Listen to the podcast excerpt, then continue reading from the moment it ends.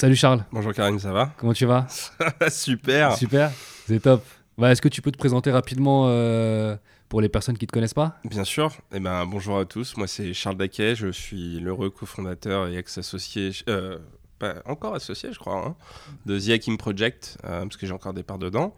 Et j'ai créé ré- tout récemment une boîte qui s'appelle Lateral Project pour aider les entrepreneurs et les freelances, consultants, à euh, lever des fonds, euh, augmenter leur nombre de clients et les accompagner au quotidien dans la gestion de leur entreprise. Ok, super. Et euh, bah, pour, pour commencer, j'ai toujours une question. C'est Mhm. de, j'ai- j'aime, toujours savoir comment les entrepreneurs ont eu le premier déclic. Tu vois, quand- à quel moment tu t'es dit, c'est bon, je vais être entrepreneur, je Ah. commence? quand j'ai commencé à engueuler mon ex-boss. en fait, si tu veux, j'ai. je... Tu sais, quand tu commences ta carrière, alors il y a des gens qui disent qu'il faut direct être entrepreneur après les études. Moi, j'ai pas choisi ça. Moi, j'ai commencé comme étant salarié. J'ai fait trois ans. J'ai commencé tout en bas de l'échelle dans la boîte dans laquelle j'étais. Ok, tu faisais je quoi faisais de la téléprospection. J'ai commencé comme téléprospecteur. Ok. Puis j'ai fini responsable commercial. Et en fait, au bout d'un moment, euh, j'étais pas d'accord avec euh, certains euh, choix stratégiques de la- de l'entreprise. J'étais pas content de forcément de la façon dont les équipes travaillaient, de gérer les autres salariés de la boîte. Ouais. Et j'avais pas de pouvoir, tu vois, de, de gestion sur ces gens-là. Donc c'était le côté opérationnel. J'avais pas le pouvoir de leur dire quoi faire. J'avais pas le pouvoir de, tu vois, de... donc j'étais obligé de faire de la diplomatie. Ouais. Et je suis pas très diplomate. je suis plutôt un grand bourrin. Et donc, du coup, euh, ce qui s'est passé, c'est que euh, ben, je disais à mon boss, euh, enfin, les situations m'énervaient. Ouais. Je disais à mon boss quoi faire. Et en fait, euh, la dernière année, enfin, j'ai fait deux ans où je fermais ma gueule, je ramenais de l'argent, tu vois. Ouais. Puis au bout de deux, ans, j'ai eu mon frère qui m'a donné l'idée de la première boîte que j'ai eue. Et puis, ça me trottait dans la tête, cette idée d'entreprise. Et en même temps, parallèlement, je voyais, après deux ans d'expérience dans une boîte, tu connais un petit peu tout, et dans un secteur, tu, tu commences à le comprendre, tu vois. Et donc, il y avait plein de choses qui m'agaçaient. Et je disais à mon, je disais à mon boss, ouais, faut faire ci, faut faire ça. Et lui, il me disait, écoute, euh, non. euh, Ou alors, il me disait rien. Ça, c'était le pire, c'est quand il, te, il me disait rien, tu vois. Et du coup, je me retrouvais à, à, bah, en fait, à faire des choses euh, avec lesquelles j'étais pas d'accord et tout. Et en fait, ça me faisait péter des plombs. Et donc, euh, du coup, euh, c'est pour ça que j'ai décidé de créer ma boîte parce que je me suis dit, euh, oui, bah moi, au moins, quand je serai entrepreneur, j'aurai pas de problème à gérer ça, ça, ça, ça, ça. Et puis après, quand on a sa propre boîte, on se rend compte que les choses sont Beaucoup plus difficile ou plus complexe. beaucoup moins faciles que ce qu'on imaginait.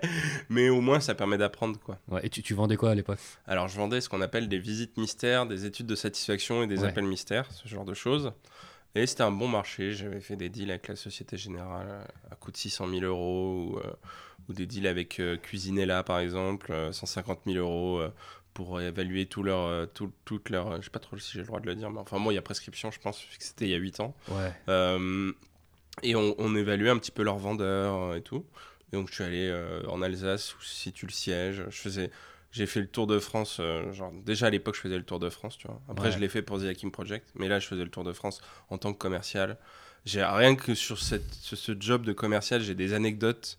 Mais euh, même chez les chefs d'entreprise et les managers, en fait, il y a de tout. Il y a des gens adorables avec qui tu travailles bien. Et il y a des gens, c'est des grands tarés. Quoi. Tu vois, genre vraiment, ils, sont, ils ont un pet au casque. D'accord. Mais, euh, ok, donc tu as eu l'idée, tu l'as laissé ruminer. Ouais. Il y a eu un jour où tu t'es dit, ça y est, là je commence. Là j'y vais. En fait, le truc, c'est que j'avais pas d'associé, je trouvais pas d'associé. Enfin, mon frère m'avait donné l'idée. Et en fait, euh, j'avais contacté. euh, C'était en fait, j'ai passé une licence de pilote d'avion euh, privé. Et donc, en fait, l'idée, la, pre- la première boîte que j'ai eue, c'est Off We Fly. C'est une boîte de coavionnage, tu vois. Enfin, c'était une boîte de coavionnage. Et en fait, le truc, c'est que bah, pour la naissance de ma nièce, il y avait plus, bah, qui qui est née à Bordeaux, il y avait plus de place dans les TGV et il y avait plus de place dans les avions Air France pour aller la voir, tu vois. Et du coup, ben, qu'est-ce que tu fais quand t'es pilote? Ah, Tu prends un avion Bah, Tu prends un vas. avion privé et t'y vas, quoi, tu vois. c'est quand même très. Et donc, du coup, bah, c'est ce que j'ai fait. J'ai appelé un pote. Parce qu'à l'époque, j'avais pas encore ma licence. Donc, j'étais obligé, tu vois, euh, de demander à un pote qui lui l'avait. Il m'a dit, ouais, bien sûr. Donc, on y va avec, tout- avec- avec ma mère, ce pote-là. Et je vais voir euh, ma nièce qui était toute petite, euh, tout bébé et tout. Et, euh, et, et donc, euh, on prend l'avion, on arrive sur place. Et là, mon frère, dans la voiture, entre euh, l'aéroport et, euh, et chez lui, il me dit Mais pourquoi vous faites pas un blablacar désert? Et Il n'y en avait pas à l'époque. Non, mais c'est illégal, c'est impossible. Et mon frère insiste. Il dit, mais tu devrais regarder la réglementation, voir si c'est que des on-dit, parce que dans le milieu aéronautique, on se disait, en fait, dans les aéroclubs, c'est impossible qu'un jour il y ait un blabla car pour les avions. Mm. Aujourd'hui, tu as Wingly qui existe, qui est un de nos concurrents de l'époque et qui a survécu. On pourrait parler, pourrait expliquer pourquoi, mais. Et en gros, euh, ben, cette idée-là germe, tu vois, elle commence. Et puis je me dis, bon, avant de me lancer dedans, il faut que je sache si c'est légal ou pas. Donc je me rapproche de deux copains avocats, enfin qui étaient en train de faire leurs études d'avocat. Et je leur dis, les gars, j'ai cette idée, mais je sais pas trop. Et eux, ils avaient besoin d'un truc, d'un sujet pour leur mémoire de master. Et ils m'ont dit, bah vas-y, euh, on est chaud, euh, tu nous payes un genre 500 balles et puis on le fait pour toi. Si tu passes par un cabinet d'avocat pour faire ça, ça te coûte 20 000 Ouais. euros, hein, je rigole vraiment pas. Et ils ont passé 6 mois à éplucher toute la réglementation que tu peux même pas imaginer. Genre, ils m'ont fait un dossier de 50 pages. Ils m'ont dit, encore c'est un résumé parce que le dossier initial, il faisait 200 pages. Wow. Et donc du coup, euh, ils m'ont fait un résumé, et en gros c'était légal. Et donc, une fois que je savais que c'était possible légalement, mais on verra que la légalité, en fait, en France, elle est toute relative. euh, euh, en fait, euh, je, je- donc c'est légal. Donc, à partir du moment où c'est légal, il faut passer à l'action, tu vois. Ouais. Sauf que là, bah, moi, je suis dans, ma dans la boîte dans laquelle je suis. Je suis entre 2500 euros net par mois et 3000 euros net par mois à 23 ou 24 ans. 24 ans. Donc, en fait, c'est à 24 ans, 3000 euros net par mois. Quand t'as pas fait d'études comme moi, T'es content. Ouais, t'es bien, tu vois. Après, euh, le- l'appel de l'entrepreneuriat, moi je viens d'une famille d'entrepreneurs. D'accord. Donc, si tu veux, c'est un peu la pression familiale. euh, Enfin, elle est pas. On m'a jamais dit, ouais, faut que tu fasses entrepreneur à tout prix. tu Ouais, vois. mais comme tout le monde l'était autour de toi, Mais bah, comme tout le automatiquement, monde l'est, en euh, fait, tu ça te- te pousse à, y- à l'être. Il y a des gens, devenir, moi en je tout respecte cas. énormément ceux qui deviennent entrepreneurs alors qu'ils viennent d'une famille de fonctionnaires, genre, tu vois. Ouais. Ça, ça doit être très dur, tu vois. Moi, c'est plus. T'es pas encore entrepreneur alors Ouais, t'as quand est-ce que 25 tu le ans. fais C'est qu'est-ce qui- Ça y est, c'est le temps qui se passe. là Et donc du coup, euh, et donc du coup, ouais, euh, et, et- et je cherche un associé en fait, et je galère à trouver un associé. Mais en tech à l'époque, il y Ah, tu avait, cherchais un profil tech. ouais, ouais, ouais, il y avait, euh, bah, j'avais pas de sous pour développer le site, et puis je, j'ai- l'histoire familiale montre que mettre ses biens personnels en caution ou mettre de l'argent personnel dans une entreprise. C'est pas une bonne idée. C'est à ça que ça sert. Hein. Ça, faut pas l'oublier, tous ceux qui nous écoutent et qui veulent entreprendre. Il y a un système juridique pour les entreprises en France qui s'appelle la SAS, la SA ou la SARL. Ça veut dire que c'est une responsabilité limitée à l'apport euh, du Initial. capital que, que tu fais. Tu vois. Ça veut dire que si ta boîte elle fait 200 000 euros de perte alors que tu avais mis que 50 000 euros à la base, on peut pas venir chercher tes biens perso. Tu vois. Ouais. Et le problème, c'est qu'il y a beaucoup de gens qui vont aller, qui sont jusqu'au boutistes et qui osent pas se regarder dans les yeux en se disant, ok, ça n'a pas marché, faut passer à autre chose. Bon, c'est juste, euh, tu vois, je dévie Ouais. un petit peu, mais vraiment, c'est très important parce que si tu mets euh, euh, tout, si tu mets tout ton, t'es déjà à risque quand tu décides de quitter un boulot en CDI pour, pour monter une boîte en fait. Ouais. Donc en plus, si tu te mets à risque sur tes finances perso en, en- en surplus, tu vois, Ouais. c'est-à-dire que tu vas, tu, tu vas être capable de t'endetter dans pour l'avenir, enfin dans l'avenir pour un truc qui peut se planter aujourd'hui. Bah moi je, moi je pense, moi c'était vraiment, ça a toujours été mes limites. Ouais, c'était pas, tu t'estimes pas que ce soit un bon calcul, quoi. Voilà, donc je- il était hors de question que je fasse un emprunt de 30 000 euros pour aller voir une agence. Il était hors de question que euh, euh, je, je- je paye quelqu'un pour ça. C'était, pour moi, c'était pas la peine parce qu'en plus, j'avais pas suffisamment de sous et je j'avais pas suffisamment de sous de côté. J'avais pas 30 000 euros de côté. Je devais avoir 10 000 euros, quelque chose comme ça à l'époque. Et je voulais les garder parce que comme j'allais me retrouver au chômage, j'allais avoir une baisse de, de niveau de vie, tu vois. Donc il fallait ouais. que j'ai ces économies-là Fallait pour que ma t'aies un petit matelas pour pouvoir ça, euh, pour ma vie. survivre le temps de faire de l'argent, Exactement. Et je regrette absolument pas ce choix-là d'ailleurs. Et donc à ce moment-là, euh, il y a euh, le meilleur, ami- enfin l'un des meilleurs amis d'un de mes meilleurs amis qui que je ne connaissais pas, qui m'est présenté lors d'un week-end euh, en Vendée, à la- la- pas la Roche-sur-Yon. Enfin bref, en Vendée. En- Je vais en week-end en Vendée chez un pote, et là il m'est présenté, et le mec était à 42, tu vois. Ok. étudiant en 42 en première. L'école 42. C'est ça, l'école 42 qui est juste à côté, là, Ouais. parce qu'on est à Porte de Saint-Ouen, euh, qui est juste à côté et, et qui est l'école 42. Pierre-Olivier, salut si tu écoutes. Si tu m'écoutes. Salut Euh, Pierre-Olivier. c'est ça. Et donc, euh, du coup, et ben, en fait, on se rencontre et, et ben, vas-y, go, euh, je vais m'associer avec lui. De toute façon, j'ai- pas tellement le choix, tu vois, parce que ça fait déjà quelque chose comme six mois que je galère à trouver un associé. Ouais. Euh, et c'est compliqué d'en trouver un, tu vois. Et là, euh, et tu comprendras pourquoi j'ai fait The Hacking Project après, c'est que je disais des choses à mon associé technique. Lui, il n'osait pas me dire des choses, certaines choses, tu vois, parce que je pense qu'il avait un côté de. Tu vois, il devait se dire. Soit c'était une question de fierté, soit c'était une question d'introversion, enfin, je sais pas pourquoi. Mais en gros, tu vois, entre ce qu'on se disait et ce qu'il faisait, bon, il y avait souvent y avait parfois pas la même version, tu vois. Ouais. Et donc, du coup, ben, c'était un peu problématique pour moi. Euh, malgré tout, euh, c'est pas à cause de lui que la boîte a périclité, hein, pas du Ouais. tout.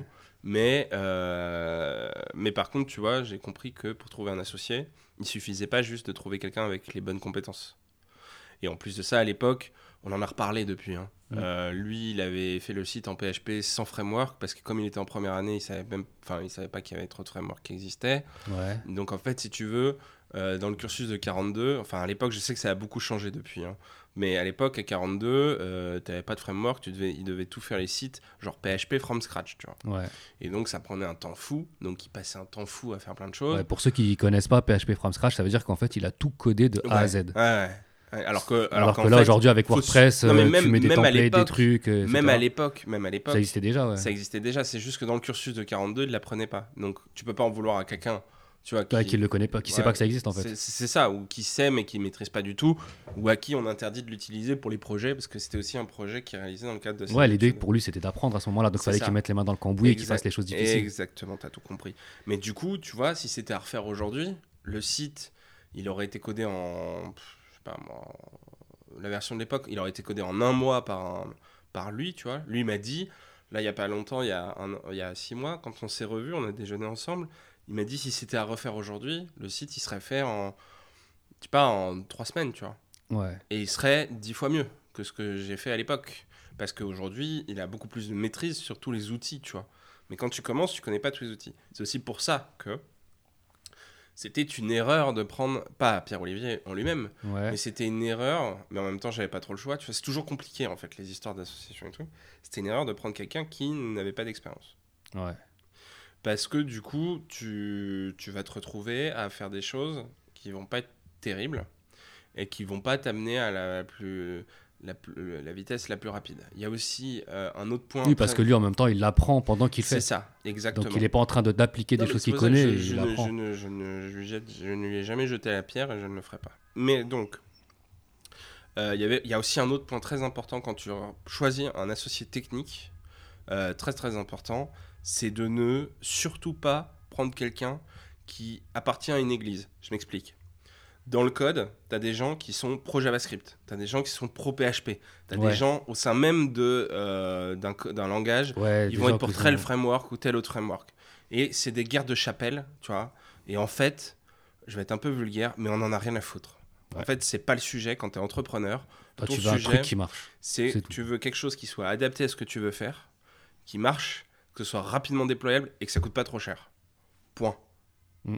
Le reste, Ouais, le back office, tu on te poses pas la question. fout. Ouais. tu vois. Genre vraiment. Ah ouais. Et le problème, c'est qu'aujourd'hui, il y a beaucoup de développeurs, euh, c'est pas que les développeurs, c'est il y a beaucoup de dans les dans les- dans l'écosystème tech, tu as des gens qui vont choisir une technologie parce qu'ils ont une appétence personnelle vis-à-vis de cette technologie, tu vois. Alors qu'en fait, elle va pas du tout être adaptée à l'entreprise que toi tu veux faire. Et ça, quand tu es entrepreneur et que tu sais pas coder, il y a beaucoup de gens qui ne comprennent pas cet enjeu-là. C'est pour ça que quand j'ai fait The Hacking Project et j'ai appris à coder, j'ai trouvé ça vraiment euh, top niveau parce qu'en fait, je pouvais apprendre à coder pour pas cher, à temps plein. Euh, et, euh, et, et en fait, moi, j'ai pas fondé The Hacking Project, je l'ai rejoint le projet parce que je faisais partie de la première, du premier batch, des premiers 7-8 personnes qui ont fait The Hacking Project en tant qu'élève. Et j'ai trouvé ça tellement extraordinaire que j'ai demandé à Félix de rejoindre le projet et d'essayer de faire quelque chose avec lui. Ok, attends là, parce que là on, est pas, on, est- on a Ouais. avancé dans le temps, on est parti Oui, oui, dans le Hacking Project. trop loin, ouais, on ouais. revient rapidement juste sur euh, la question que je te posais. C'était, euh, ouais, est-ce qu'il y a eu un moment, enfin, c'est quoi le moment qui a fait que tu t'es dit, tu avais l'idée, et je me suis dit, ça y est, je quitte ma boîte. Il y a eu un déclenchement où, où ça s'est fait juste vraiment petit à petit. et, euh, Non, ça se fait petit à petit en fait. Le truc c'est que ce qui, ce qui a fait que j'ai décidé de quitter euh, Orphée, c'est que... donc Orphée, c'est la première boîte Orphée, c'est la boîte dans laquelle j'étais salarié. Euh, c'est qu'en fait, mon associé de l'époque, le Tecos, m'a dit Mec, euh, moi je bosse sur la solution, toi tu travailles comme salarié, euh, et le soir, quand tu rentres, ben, tu fais ton sport, en fait, tu bosses qu'une heure sur la boîte, tu vois. Ok, Donc c'était un peu en Donc là, parallèle c'est moi qui fais tout le boulot et j'ai que 30% de départ. Et je lui dis, ouais, c'est pas faux. Et comme j'étais CEO, j'ai dit, bon, allez, euh, et à un moment donné, il faut prendre ses responsabilités. J'ai bossé 3 ans en CDI, j'ai le chômage, go. Donc j'ai eu une rupture conventionnelle. Ok, que- bah déjà c'est cool ça. Parce que je m'entendais bien avec mon boss, tu vois. Et je l'ai d'ailleurs, d'ailleurs, Pierre, mon boss, il m'écoute aussi, Pierre, Pierre Bruno, super, super personne, euh, qui, euh, qui m'a fait une rupture conventionnelle, alors qu'il aurait pu se comporter comme beaucoup de gens que je connais, qui ont des boss ou des managers, qui leur disent bah, si tu veux créer ton entreprise, je vais démissionner. Démissionner, ouais. Tu vois, genre, moi, ça me donne envie de mettre des coups dans des portes quand j'entends ça, je te jure. Ouais. Je trouve ça vraiment, mais. Le pire, alors, j'ai jamais vu un entrepreneur faire ça. Tu sais, un entrepreneur qui a même vraiment monté sa boîte et tout se comporter comme ça avec un salarié qui lui dit qu'il veut monter une boîte, tu vois. Ouais. J'ai souvent entendu des histoires où, au contraire, l'entrepreneur dit Vas-y, euh, oh, je te fais une rupture conventionnelle et je te mets bien, je te mets un petit chèque en plus, tu vois. J'ai souvent entendu ces histoires-là. Mais c'est souvent dans les grosses boîtes, tu vois, ou les boîtes de conseil où ils disent euh, Si tu veux partir, c'est une démission. Ouais, c'est des politiques de grands groupes en fait. Voilà, ouais, c'est ça. Je trouve ça vraiment, mais. lamentable. Et, voilà. et donc, euh, en tout, t'as créé combien de boîtes là? Euh, alors, combien de boîtes? J'en ai créé 3. Ok, Nombre d'activités 5. d'accord. Donc c'était tes soucis de la création de boîte. C'était juste que Attends, t'avais pas créé de te statut, c'est ça? 1, 2. 4, 4 créations de boîtes. Ok. Quatre Et- créations de structures. Voilà, c'est ça. Et, ou co-création de structure. Ouais. Et 5 projets. D'accord. Voilà. Donc le premier, c'était Off We Fly, qui a été un échec parce qu'en fait, on s'est fait planter un couteau dans le dos par l'administration. Donc ça, c'est un premier échec, tu vois. Mhm. Mais en fait, c'est un échec qui est, pas li- enfin, qui est lié au fait qu'on n'a pas continué, tu vois, parce qu'on aurait pu s'accrocher, partir à l'étranger, euh, lever des fonds, euh, tu vois, on aurait pu vraiment ne rien lâcher. Mais en fait, euh, nous, l'évaluation de la taille de marché, c'est qu'on voyait que la boîte, elle pourrait jamais faire plus de 3 millions de chiffres d'affaires. Pas de volume d'affaires, mais de chiffres d'affaires. C'est ce que Mhm. nous, on avait calculé. Et en fait, le truc, sur les 3 millions, on allait faire euh, 500 000 euros de bénéfices, tu vois, donc après impôt. Et donc, du coup, si tu vas lever des fonds, tu vois, le- les, les, les fondamentaux économiques n'étaient pas pertinents, à mon sens, pour faire une levée de fonds. C'est après que j'ai compris le- l'éco- le- la logique des investisseurs et qu'en fait, on aurait dû lever des fonds. Tu vois. Mais à cette époque-là, j'étais encore. J'avais pas la compréhension de l'écosystème startup. Ouais. Et donc, je me suis dit qu'il fallait pas qu'on lève. Ce qui était une erreur. Euh, donc, déjà, première erreur, tu vois. Ouais. Sans même, euh, Sans même qu'on commence que j'y ai pensé. Mais Ouais, vraiment, c'est voilà, première erreur, euh, voilà. Euh, maintenant, euh, j'ai beaucoup appris. Euh, mais le- quand, tu te fais- quand ta boîte fail, on, a, on était 5 acteurs sérieux. Il y, avait, il y avait 17 personnes, qui, il y avait 17 structures qui étaient en train de créer ou qui créaient un- des sites de coavionnage en même temps que nous. Ok. C'est ce que la DGAC nous m'avait dit. 17.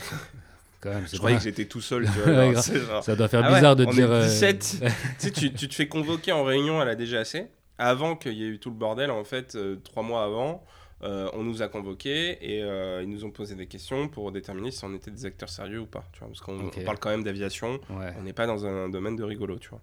Et donc moi je suis pilote, donc tu vois déjà premièrement quand tu arrives avec tes pilotes, avec les gens à qui tu parles, ils le sont pas, ta légitimité elle est... Multiplier. euh, Ouais, enfin voilà, même dans la DGAC, il y a des gens qui sont pas pilotes. Et D'accord. là tu fais, de quoi tu parles Tu sais même pas ce que c'est de piloter un avion, tu viens m'expliquer à Donc, moi. attends, juste pour préciser, la. DGSI, c'est le. La direction générale de l'aviation civile en. France, voilà. qui est la, la représentant, la représentation, enfin l'administration française, si tu préfères, qui s'occupe de euh, tout ce qui est euh, euh, aviation civile euh, au niveau national, quoi. Ok.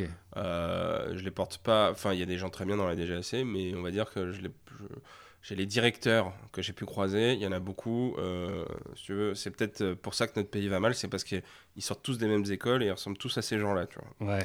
Voilà, là, là tu sens la, la, la, le, le- la bile euh, de, de- de- de- des souvenirs de l'époque qui ressort, alors que je suis Ça pas du tout comme à ça, ouais, c'est ça, ouais. Mais en gros, voilà. Et donc, euh, ils nous ont, euh, ils ont, en plus, ils n'ont pas fait de décret d'interdiction de, la- pratique. Ils ont, euh, alors si, ils l'ont fait après, mais c'est pas un décret. Euh, et ils ont fait juste un communiqué de presse auprès des aéroclubs en disant euh, euh, nous déconseillons très fortement la, la poursuite de, de la pratique du coavionnage au travers des plateformes de coavionnage. Tu vois. D'accord. Et donc en fait, quand on voit ça au président d'aéro- d'association d'aéroclubs, Ouais. eh ben, ils se font tous dessus. parce que globalement, ils peuvent tous être embêtés si jamais ils le font. Et moi, j'ai pas été contrôlé lors d'un vol, mais moi, je sais que euh, les patrons des autres boîtes, de mes concurrentes, ils ont tous été contrôlés. Il y en a même un, il a subi un harcèlement de la part de la DGAC. Ça veut dire que dès qu'il volait, il y avait la gendarmerie à son atterrissage, quel que soit l'aérodrome sur lequel il se rendait. Et même s'il faisait des tours de piste, donc tours de piste, c'est tu prends ton avion, tu décolles et tu fais des, tu fais des tours. en Et tu redescends au même Et tu te, tu te poses, c'est pour faire des exercices et tout, tu vois. Et Ouais. donc, en gros, même lui, quand il faisait ça, chaque fois systématiquement, il se faisait contrôler, il se faisait euh, interroger par la gendarmerie, euh, tout le temps, tout le temps, tout le temps. Ah ouais, c'est et, il incroyable. vo- et il volait, et il venait spécifiquement pour lui. Mais c'était quoi le but? Bah, le but, c'était de l'emmerder. Pour qu'il ferme sa En fait, t'as la DGAC qui est pas d'accord avec ce que tu fais. Ok. Donc, t'as l'État qui te dit euh, non, non. Sauf qu'il n'y a aucune loi qui dit que l'État a le droit de t'empêcher de faire ce que tu fais. Et ce que tu fais est légal dans la loi française et dans la loi européenne. Mais c'est comme ça que ça s'est passé. hein. C'est une histoire de dingue. Mais attends, ça veut dire que toi, là, tu crées ta boîte, Ouais. ok Demain, tu crées ton t'es validé, T'es t'as validé. regardé, t'as regardé du côté juridique, Voilà. c'est bon. Voilà. Tu vas aller voir eux-mêmes, ils te valident, Voilà. parce qu'en fait, ils n'ont pas le choix. Bah, nous, ils nous ont dit qu'il n'y avait pas de problème. Et Voilà. en fait, il y a un de mes concurrents qui a fait une télé, qui a fait euh, BFM Business ou qui a fait France 2. Est-ce qu'il a fait le vrai BFM Business ou il a ouais, payé ouais. pour avoir Non, non, un- non, non, il a fait le vrai BFM, il a Business? fait le vrai BFM Business et il a eu, on a, on- et, et en fait c'est à ce moment-là qu'il y a un syndicat de pilotes de ligne parce qu'à l'époque, en 2015, il y avait plein de chômage chez les pilotes et donc les pilotes, enfin ce petit syndicat très minoritaire qui représente 8% des pilotes, Ouais. nous ont nommément, nous acteurs du coavionnage, traités de criminels, qu'on allait avoir du sang sur les mains parce que ce qu'on faisait, c'était inacceptable et qu'en plus on détruisait du travail de pilotes de ligne. Ok, donc ça, c'est ce qu'ils disent. Mais, en vrai, qu'est-ce qui les dérange Et ils ont envoyé. Ils disaient qu'en gros, euh, ce qui, alors statistiquement, a été prouvé être faux par le seul acteur qui a survécu, qui s'appelle Wingley. Et eux, en fait, aujourd'hui, quand tu vois un vol de coavionnage, il y a eu aujourd'hui zéro mort, alors que statistiquement, il y aurait dû déjà y en avoir une dizaine. Donc en fait, c'est dix fois plus sûr de voler avec euh, quelqu'un qui fait partie du site du coavionnage, d'un site de coavionnage, Ouais. que de voler avec ton pote euh, Rémi, je sais pas, tu vois, genre, Ouais. un prénom comme ça. C'est plus safe de, de piloter avec un mec, enfin de monter dans un avion avec un type qui est sur ce genre de plateforme, qu'avec un type qui n'y est pas. Pourquoi? Parce que les gens qui sont des rigolos, ils vont pas se mettre sur cette plateforme parce qu'ils vont avoir peur, tu vois. Ouais, c'est très dangereux et ça. des Alors, grosses donc il faut être. Des- t'as plus de responsabilités, donc il faut être extrêmement sûr de soi. Il faut être, faut avoir ce qu'on appelle du, air, air- du airmanship, c'est-à-dire faut avoir de la capacité de décider, faut avoir de la capacité de bonne visualisation de ton vol. Et ça, il y a peu, enfin, il y a- la majorité des pilotes en ont, mais t'en as quand même quelques-uns qui l'ont pas. Et donc du coup, bah, tu t'aperçois qu'au niveau des statistiques, le coavionnage c'est plus sûr que le vol normal. D'accord, mais moi, ce que je comprends Ça, on pas, le c'est que. après. À l'époque, on le savait pas. Ouais. Mais, mais la- ma question, c'est plutôt. Tu vois, en général, quand tu as des gens comme ça qui te bloquent sur un business, il y a, y a sous- c'est pas genre j'ai juste envie de te bloquer. Il y a un intérêt derrière. Oui, il y a un intérêt. Y Et avait un eux, ils doivent. ça- C'est souvent un intérêt monétaire. les- alors, c'était les syndicats de pilotes. Eux, ils perdaient quoi en fait? Alors, Ils avaient pas moins- forcément là, moins de monde. que- là, faut que je fasse attention à ce que je veux dire parce que si la DGAC entend ça, euh, je- On va se faire attaquer. Ouais, non, mais vraiment, hein, je rigole pas. Ok, bah alors. euh, Euh, On, saute, on saute une autre question non, mais je peux te dire, je peux, je peux te dire, je peux te dire dans la limite de la légalité de ce que je peux te dire parce qu'après, je pourrais te le dire en privé, mais là, je peux vraiment pas sur un podcast qui peut être écouté. Ouais, je comprends, C'est ouais, compliqué pour moi. Mais ce que je sais, alors ce que je peux te dire, c'est qu'il y a eu, de la, il y a eu des, des histoires de négociations de tranches euh, horaires euh, entre les pilotes et la DGAC et des compagnies du Golfe. Et qu'en gros, si j'ai bien compris l'histoire, on a servi de monnaie d'échange dans le, dans le délire. Quoi. D'accord. En fait, en gros, les syndicats de pilotes, c'était en mode si vous voulez qu'on accepte tel truc, alors le, le coavionnage, vous nous dégagez ça. Ok. Et la DGAC a dit oui. Enfin, c'est pas, un vrai- c'est pas une vérité, j'en sais rien. Ouais, c'est Mais ce que moi, c'est ma, c'est mon assumption, lecture du truc. ouais. C'est ma lecture du truc. Et donc, je dis pas que c'est ce qu'ils ont fait, mais moi, c'est ce que je pense qui s'est passé. Parce que sinon, je comprends pas, en fait. Ouais. Je, je vois pas le. Ouais, c'est la seule explication logique que tu as pu. Voilà, c'est la seule explication logique. Donc on fait un petit disclaimer, on ne sait pas si c'est Voilà. vrai, on n'accuse personne, Il se mais pourrait, selon la lecture se- des événements, il se pourrait c'est que. la raison la plus logique. Il se pourrait Voilà. que. Voilà. Voilà, on se protège. Voilà, c'est ça. Ouais, ouais, non, mais vraiment, parce qu'en plus, ils ont un service. Ah, j'ai pas, juridique. j'ai pas envie d'avoir Ils de ont un problème. service moi, tu vois. juridique très très énervé là. Ouais, et moi c'est- j'ai pas de donc- service juridique, tu vois, j'ai même pas de service, tu Ils ont, vois. ils ont 20 personnes dans un bureau qui sont là que pour faire des attaques, donc euh, ah, voilà. On vous aime. Voilà, bisous. D'accord. ouais. Et donc, donc toi tu montes cette boîte là. Ouais, Donc tu as ces mecs là qui t'empêchent de développer ton activité. Et à ce moment-là, quand tu vois ça, tu dis quoi? Qu'est-ce que tu veux faire contre l'État? Mais est-ce que tu te dis, je vais que tu- essayer ou alors vraiment tu te dis, pff, Non, non, bah en je fait, vois- a- tu vois qu'ils te mettent des bâtons dans. Est-ce que toi ils t'ont- mis des bâtons dans les roues directement? Comme tu parlais tout à l'heure, ton ils peuvent ton- pas faire ça. S'ils font ça, concurrent. ils peuvent pas faire ça. S'ils font ça, alors tu, moi je te parlais de mon concurrent Ouais. qui se tapait des contrôles, Voilà, qui était un ses peu vols harcelé. perso. Ah, c'est ses vols perso? Voilà, c'est lui les pilotes aussi. C'est que des pilotes dans le milieu, tu vois. Ouais. Et en gros, le truc, c'est que c'est tes vols perso et ils savent que tu voles. Pour, euh, soit ils ont une dénonciation par téléphone d'un membre de l'aéroclub. C'est un milieu très particulier, l'aéronautique aussi, hein, faut, Ouais. faut le savoir. Euh, mais en gros, euh, ouais, ils se faisaient. Moi, j'ai pas été embêté personnellement. T'as fait, toi, t'as fait combien de, de- de vols particuliers pour, dans le cadre de ton, ac- de ton activité Moi, j'étais pas. euh, j'étais Enfin, pas toi personnellement, mais ton entreprise. Nous, à l'époque, on avait fait, je crois, une vingtaine de vols. Ok. Et on a été, mais très rapidement. euh, Mais ça, en fait, ça arrivait très vite. On a lancé le site. Ouais. On a commencé à proposer des vols. On a proposé jusqu'à 300 vols. Ok. Et sur, euh, sur les On vols, il n'y a pas eu de problème. On a eu 300 vols. Non, non, zéro, rien. que dalle. Ok. Et en fait, au bout du 20e vol où on est avec quelqu'un, il y, a, euh, il y a le truc de la DGAC qui est tombé. Et là, euh, tout le monde a annulé les vols. D'accord. Tout le monde a annulé les vols parce que, en fait, si tu veux, ils utilisaient des avions d'aéroclub. Et dans les aéroclubs, il y a des, des, des directives qui ont été passées par les, par les présidents d'aéroclubs qu'on dit euh, interdiction de faire du covionnage. D'accord. Donc, c'est pas les gens, les Donc, clients qui annulaient, c'était plus les, Ouais, les- tes fournisseurs, les- entre guillemets, les pilotes, ouais. qui te. C'était les pilotes qui annulaient parce qu'en fait, on leur disait, bah non. Ouais, ils évitaient pas. les problèmes, en fait, tout simplement, ce qui est logique. C'est ça, t'as tout compris. D'accord. Donc en fait, tu peux pas lutter contre l'État. Ouais. C'est C'était une impossible. pression psychologique, en C'est fait. impossible. C'est pas qu'une pression psychologique, c'est une pression, c'est une pression légale, financière. Et puis, si tu te rebelles, qu'est-ce qui va empêcher l'État de faire un contrôle fiscal? T'es Ouais, démuni, de- tu de ne peux un- rien Ils vont faire. toujours trouver un truc. Ils vont toujours t'éclater. Ouais, ouais. Tu- ils, vont te- ils vont trouver un moyen de- de- d'aller chercher dans ta vie perso. Ils, vont, ils sont prêts à tout. Ils n'ont Ouais, pas d'éthique, ces gens-là. Donc, Ok. faut pas se poser de questions. Et c'est pour ça que j'ai très vite arrêté. Parce qu'en fait, il y a un moment donné, les, dé- les démarches administratives et juridiques qu'il fallait faire pour, tu vois, pour, pour que ça cesse, ça allait prendre des mois, des mois et des mois. Et moi, je savais que j'avais pas les, j'avais pas les reins financiers pour me permettre d'attendre des mois, partir à l'étranger. Mes concurrents Wingly, bravo à eux. Euh, ils sont partis en Allemagne et en Angleterre.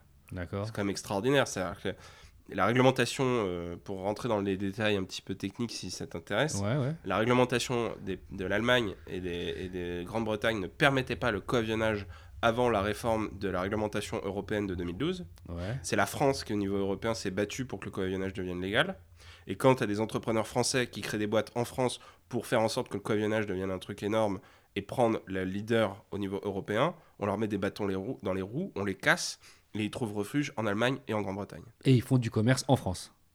Et ils ont. Alors, non, non, ils faisaient pas du commerce en France. Ils bossaient de France sur des boîtes qui opéraient en Grande-Bretagne D'accord, donc ils en étaient Allemagne. physiquement en France, mais ça. ils opéraient, leur activité, ça. elle était dans les Parce autres qu'ils ne pouvaient pas le faire en France. D'accord. Parce qu'ils avaient été brisés par la DGAC. D'accord, ah oui, c'est compliqué. Voilà. Donc c'est comme si tu avais un organisme qui se battait pour que tu aies le droit de faire quelque chose et qu'une fois que tu as le droit, toi tu le fais et que tu dises non, en fait, qu'on ne le fait pas. Ouais. Ok. Bienvenue en France. C'est pas moi qui l'ai dit. ok, et t'en es ressorti comment de cette expérience-là? Dégoûté. Ah ouais? Dégoûté. euh, Dégoûté. Et genre, directement, Mais dégoûté, qu'est-ce que tu veux sortie, faire fait quoi? En fait, à la limite, si tu te fais exploser par le marché. C'est genre, j'ai connu explosion par le marché, qui était ma troisième activité dans les drones. Ouais. J'ai fait une erreur d'analyse de marché, je me suis vautré. Euh, voilà. Et genre, comme un grand, tout seul. tu vois. Mais par contre, quand tu te fais éclater par un autre acteur et que cet acteur-là, ça s'appelle l'État, bah t'es écœuré. Parce qu'en fait, c'est, tu considères pas que. Enfin, t'as fait d'une certaine manière, parce qu'il y a encore un acteur. Mais tu vois, on était 17. Ouais. C'est pas le marché qui a décidé quel acteur euh, allait euh, être le meilleur. C'est l'État qui a choisi en disant euh, bon, bah. euh, on va interdire, tu vois. Puis on en fait, je pense qu'ils se sont dit aussi, on va voir qui va survivre. Ouais, ouais. C'est aussi une possibilité, tu vois. Ouais, je comprends. Mais du coup, ça, ça fausse totalement le jeu, en fait. Ça, c'est un problème. Parce que du coup, Ouais, Quand ils ont annoncé des ça, comment fait. tu veux faire une levée de fonds? Comment tu veux. Ouais, personne va investir. Mais bien sûr. Ouais, oui, c'est Alors, Wingly, ils ont, comme ils sont partis en Grande-Bretagne et en Allemagne, et que je, comme les gens qui font de l'aviation, c'est des gens qui ont un peu de fric en général, tu vois. Ouais. Je sais qu'ils ont eu quelques investisseurs, parce que je, devais avoir des investisseurs chez Ofifly que j'ai renvoyés vers Wingly, qui eux volent, tu vois, qui ont un peu de fric, et qui se sont dit, chouette, je vais pouvoir emmerder l'État. Ok. Tu vois, parce que, Ouais. tu C'est vois, c'est une autre logique après. derrière. Ouais, ouais, en fait, c'est c'est genre directement. Ah ouais, il a- ouais vas-y, tiens, ils emmerdent les, les syndicats de pilotes de ligne et l'État. Vas-y, tiens, prends ma thune. Tu vois, genre. Mais on va les chercher ensemble. Ouais, c'est ça, ouais. Mais c'est ce qui s'est passé. Hein. C'est un pilote qui a porté plainte euh, contre l'État au Conseil d'État. D'accord. c'est grâce à lui que ça s'est débloqué en 2017 ou 2018. Ah oui, donc depuis toi, tu me parlais de 2012. et- 2015. 2015. et La donc- réglementation 2012, je lance Off Fly 2000, enfin 2004 fin 2014, début 2015.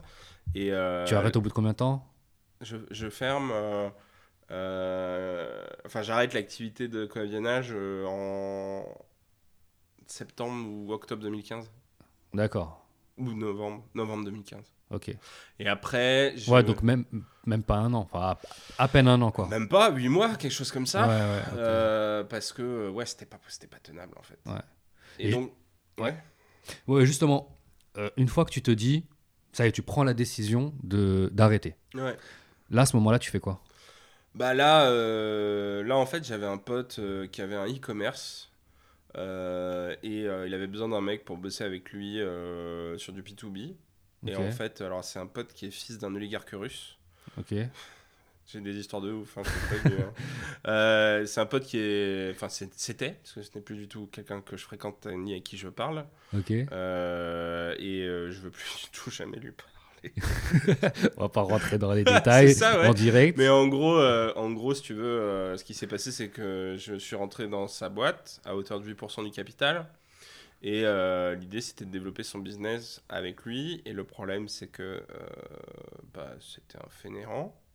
Il travaillait pas, il n'était pas efficace. Et, euh, et s'il m'entend, je j'assume totalement, il le sait, je lui ai déjà dit. Euh, et euh, Ah, J'ai pas envie d'avoir des problèmes avec la mafia russe, moi. Non, non, c'est pas la Laisse-moi mafia, tranquille. t'inquiète. Parce que tu veux me faire des problèmes avec la, le- les syndicats de pilotes. Maintenant, tu veux me faire des problèmes avec les Russes. Non, non. Non. Mais en gros, le truc, tu vois, tout ça pour dire, c'est que, tu vois, je pourrais dire, c'est l'erreur des autres. En fait, fondamentalement, c'est mon erreur, c'est parce que j'ai pas été en capacité, tu vois, de comprendre, en fait, l'environnement. Ouais. Et j'ai pas été en capacité de me dire de- d'être meilleur que tous ces gens-là, tu vois. Ouais. Et donc, la leçon que j'en tire, c'est que j'ai pas réussi à comprendre le domaine dans lequel j'allais pour la- pour l'aéronautique et tous les enjeux et toutes les emmerdes que j'allais avoir. Ouais. Et quand je me suis associé avec euh, ce type-là, je me suis mal associé et donc j'ai fait une erreur euh, d'association, D'accord. tu vois? Et donc ça, Donc en fait, c'est bien parce que tu arrives à avoir une lecture où tu te dis, j'arrive à identifier les erreurs que j'ai faites et arrives à voir c'était quoi, où était le soit t'es problème. un quoi. très très bon, t'es premier de la classe et euh, t'apprends euh, facilement et dans, la, dans le bonheur, soit t'es Ce un, qui soit arrive très rarement. Même les soit- premiers de la classe, ils apprennent dans l'erreur. hein. Ouais, soit t'es un cancre comme moi et tu te prends des portes toutes les tous les 10 mètres et tu te pètes le nez et, et ça fait mal, mais bon, euh, au moins tu sais que euh, T'en apprends quelque chose. la prochaine fois qu'il y a une porte comme ça, quand elle s'ouvrira, tu sauras esquiver la porte. Quoi, tu vois. Ouais. Et donc petit à petit, tu vois, bah, t'apprends, ça fait mal, mais euh, au final, euh, t'apprends beaucoup. Quoi. D'où le, d'où le podcast. D'où l'objectif du podcast. Exactement. Et donc, donc, tu me dis que tu rentres à. tu, tu, m'as- tu deviens associé euh, à cette personne. Mhm. Euh, tu- au bout de combien de temps tu te rends compte que ça marche pas? Au bout de six mois, je lui dis, je vais avoir accès au compte de l'entreprise. Et il me dit non. Parce qu'en fait, je le soupçonnais de faire du détournement d'argent pour payer ses voyages à Chypre pour aller voir sa meuf. Et je pensais qu'il tapait sur la caisse de la boîte. Ok. Et en fait, euh, je lui dis, je veux voir les comptes. Il m'a dit non. Je veux voir les comptes. Non. Et puis au bout de la, de la sixième fois, je lui ai dit, écoute, euh, si je peux pas consulter les comptes, je m'en vais. Et du coup, euh, après, il m'a dit, t'es un traître, nanana. Enfin, il est parti dans des délires de ouf, tu vois. Ouais. Et je dis, bah écoute, allez, ciao. D'accord. Mais tu t'as- toi, cette personne-là, tu la connaissais bien avant? Ouais, ça faisait 7 ans que je la connaissais. ouais. D'accord. Mais c'est comme quoi, hein, tu vois, des fois, on pense que, on pense que le- parce qu'on connaît une personne, on peut s'associer à elle. moi, je, tu vois, j'ai beaucoup été conseiller en création d'entreprise, donc j'accompagnais les entrepreneurs, tu vois, à monter leur business et tout. Et donc j'ai vu, j'ai quelques histoires aussi, et dont une histoire qui, qui m'avait beaucoup marqué parce que c'était deux amis d'enfance. Vu qu'on parle d'association, donc je me permets tu vois, de Mhm. raconter un truc en plus. C'est deux, amis- deux amis d'enfance d'enfance qui avaient fait une formation, euh, si je me souviens bien, c'était dans la beauté, tu sais, les ongles, les trucs comme ça, je sais pas comment ça s'appelle. la ouais. L'esthétique, voilà, merci. Mhm. Et, euh, et donc, elles ont décidé de monter une boîte ensemble. Tu vois, une boutique où ils faisaient ça et tout. Donc, Mhm. c'était louable, c'était intéressant, c'est des copines d'enfance, c'était tout, tout. Donc, ils lancent la boîte. Et au bout de, de je sais même pas, même pas six mois, tu vois, elles commencent à s'embrouiller. Je sais plus exactement c'était quoi les sujets des embrouilles, mais en gros, voilà, elles, elles arrivaient plus à bosser ensemble. Mais c'est parce qu'il n'y avait pas de business ou est-ce que c'était parce que juste non, il y avait personnel du business, mais je sais, je me rappelle plus. Franchement, je me rappelle plus c'était quoi le sujet, tu vois. Mais il y avait, tu, tu connais dans une entreprise, il y a toujours, euh, moi je travaille plus que toi, etc. Ouais. T'as as fait ça, moi j'ai fait ça. Bref. L'essentiel, c'est qu'au bout de six mois, elles s'embrouillent. Mhm. Sauf qu'elles se retrouvent avec un bail 3-6 euh, 3-6-9, donc je sais plus si c'était un Oh 3 ou un là 6 ou là, un 9. L'enfer. Mais en tout cas, un bail, on va dire, même si c'était 3. Ouais, Donc, donc les bails, les beaux commerciaux, c'est 3 ans, 6 ans ou 9 ouais, ans. Donc elles étaient engagées sur un commerce, sur un local, Ouais, et elles voulaient plus travailler ensemble. Elles ont fermé la société. Elles ont ouvert chacune leur société, mais comme elles avaient le local, Oh là là. Bon, en gros, elles ont divisé l'espace en deux en disant ça c'est ma partie, ça c'est ta partie. Toi t'as tes clients, moi j'ai mes clients. Ou clientes plutôt. Ou clients, je pense qu'il y a les deux aussi. Et donc Oh, bref, t'imagines déjà deux amis d'enfance qui s'embrouillent et qui se retrouvent bloqués. Et la solution c'est qu'elles se mettent toutes les deux dans le même euh, local. Et bref, et ça en fait, en pensant que ça allait sauver les, les meubles, entre guillemets, Ça a empiré, je suis sûr. ça a empiré parce qu'en fait c'était tu me voles mes clientes, tu me voles mes trucs, etc. etc., etc. Bref, à la fin, c'était euh, l'idée que, à laquelle je voulais arriver, c'est qu'on avait deux amis d'enfance Ouais, qui se sont associés ça a et pété. en fait ça a pété. À la fin, Ouais. maintenant plus personne par- calcule personne. Ouais, Tu vois? je. Donc en fait, il y a beaucoup de gens qui se disent c'est mon meilleur ami, c'est mon meilleur pote, et je le connais depuis des années, etc., etc. Mais en fait, ça veut rien dire. Mais ça, parce je que dans le travail, fois. C'est différent en fait. On n'a pas la même si on est des amis et qu'on peut se voir et qu'on va rigoler. Mais en fait, quand on va travailler, on n'a pas la même manière de travailler. Non, mais mec, t'es pas un ami quand tu bosses en fait. C'est ça, T'es un associé, c'est pas la même chose. exactement. Tu vois, moi là, je parle presque plus à mon associé. C'était un super pote quand j'étais associé de la boîte. Mais en fait, il était parce que j'étais associé, tu vois. Mm, mm, mm. Genre, en fait, fondamentalement, euh, aujourd'hui, Félix, euh, mon associé, mon ex-associé, enfin, c'est encore mon associé parce que j'ai encore des parts dans la boîte, mais euh, fondamentalement, euh, bah, je, je, je parle presque pas, tu vois. Genre, Ouais, on s'appelle tous les quatre mois euh, pour. pour ce, d'ailleurs, ce soir, il y a un board de l'entreprise, tu vois. Donc, ce soir, je vais peut-être, je sais même pas, parce que j'ai peut-être un autre rendez-vous qui va se caler. Je vais peut-être être au board de la boîte. Ok. Et, et voilà, tu vois. Mais sinon, je parle, à per- je parle plus du tout aux gens. hein. J'ai complètement quitté. Ouais. tu vois, le- Mais c'est fou l'effet que ça peut avoir quoi, de se tromper sur un associé. Bah, le truc, c'est que ça fait mal. C'est relou parce que tu brises une relation personnelle, tu vois. Mm. Et moi, euh, j'ai déjà entendu des histoires euh, d'horreur, tu vois. où- Là, ça va, c'est un petit bail commercial, tu vois. Donc, c'est pas non plus. euh, Moi, je peux te raconter des histoires de mecs qui ont fait des histoires comme ça. Ça se compte en millions d'euros, tu vois. Ouais. Là, ça fait beaucoup plus mal. Là. là, c'est pas le même type d'histoire, tu vois. Là, là, là, là, ça, là, ça fait mal à tous les niveaux, quoi. Et, et si tu avais, là, avec ton expérience, des conseils pour bien choisir son associé, tu, tu dirais Faut quoi bosser avec. Faut bosser avec euh, et pas et promettre rien du tout. Faut juste dire, écoute, si tu veux qu'on s'associe, il va falloir qu'on travaille ensemble pendant deux ou trois mois gratos. Mm. Euh, Au et- limite, tu le prends en freelance. Et il va falloir que tu ou ouais, tu le prends en freelance, mais ça va te coûter des sous. Ouais. Donc tu lui dis si tu veux vraiment être associé, tu bosses avec moi gratos euh, trois mois. Mhm. Euh, on voit ce que ça donne. Euh, mais par contre, pour se permettre ça, il faut déjà avoir lancé son activité et commencer à avoir des clients. Ok. Tu peux pas faire ça si t'as pas lancé ton activité. Ouais, mais dans le cas où toi, par exemple, euh, tu as besoin d'un tech, tu vois, et tu as besoin d'un mec qui va. Parce que, Ah. en général, moi, quand tu moi, veux te lancer dans la technique, Ouais. c'est mieux d'avoir un associé dans la technique plutôt que de payer un freelance parce que sinon, tu t'en sors jamais. Euh, J'étais d'accord avec ça il y a quelques temps. Je suis plus si d'accord que ça avec cette. Ah ouais? Ouais. Parce que j'ai des contre-exemples. D'accord, ok. Parce que j'ai des contre-exemples de types qui savent pas coder, qui n'ont pas pris d'associés tech, Mhm. compris des boîtes extérieures ou des freelances et qui s'en sont très bien sortis comme ça. Je parle au début, tu vois. Ouais, ouais, ouais. Par exemple, euh, le mec de Drivey, le boss de Drivey, là, que j'ai entendu son podcast il y a pas longtemps, lui, il a pas pris de développeur avant deux ou trois ans d'activité, je crois. Ok, ah ouais. Et la première vraie levée de fonds qu'il a fait. Donc en fait, euh, euh, Donc en fait, c'est possible. donc en fait, c'est C'est possible. peut-être le, problème- plus le problème, le problème, c'est qu'en fait, les gens, comme ils savent, ils ont pas de notion de programmation. Ils ne savent pas quand ils sont face à un développeur déterminer si c'est un bon dev ou un mauvais dev. Ouais. Et en fait, c'est ça l'enjeu. D'accord. L'enjeu n'est pas de- d'avoir de recruter votre propre dev. Tu vois. L'enjeu est de savoir si la personne qui est face à vous sera bonne pour faire ce que vous avez besoin qu'elle fasse.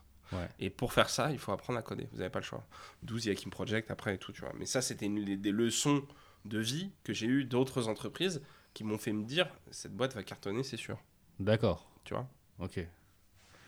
Donc vraiment, pour choisir ton associé, tu choisis, tu travailles avec, tu vois si la personne elle est motivée, déterminée, et si elle est fiable. Ok. Le reste, on s'en fout. Prends même euh, les, les gens qui disent, en fait, il n'y a pas de vérité dans l'entrepreneuriat. Il n'y a que des vérités.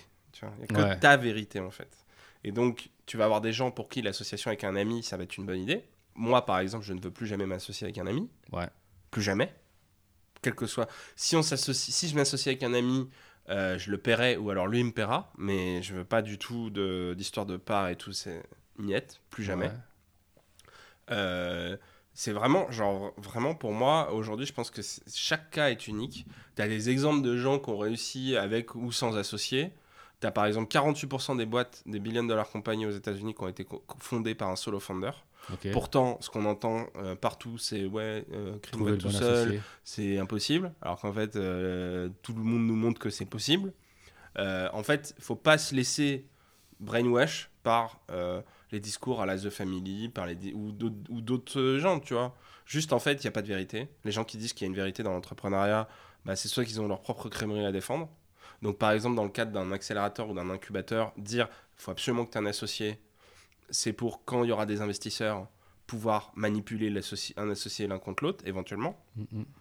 Ou alors dire oui, mais euh, tu vois, ou, enfin, pour X ou Y raison, en fait. Ouais, ouais. T'as des gens, ils ont toujours un agenda.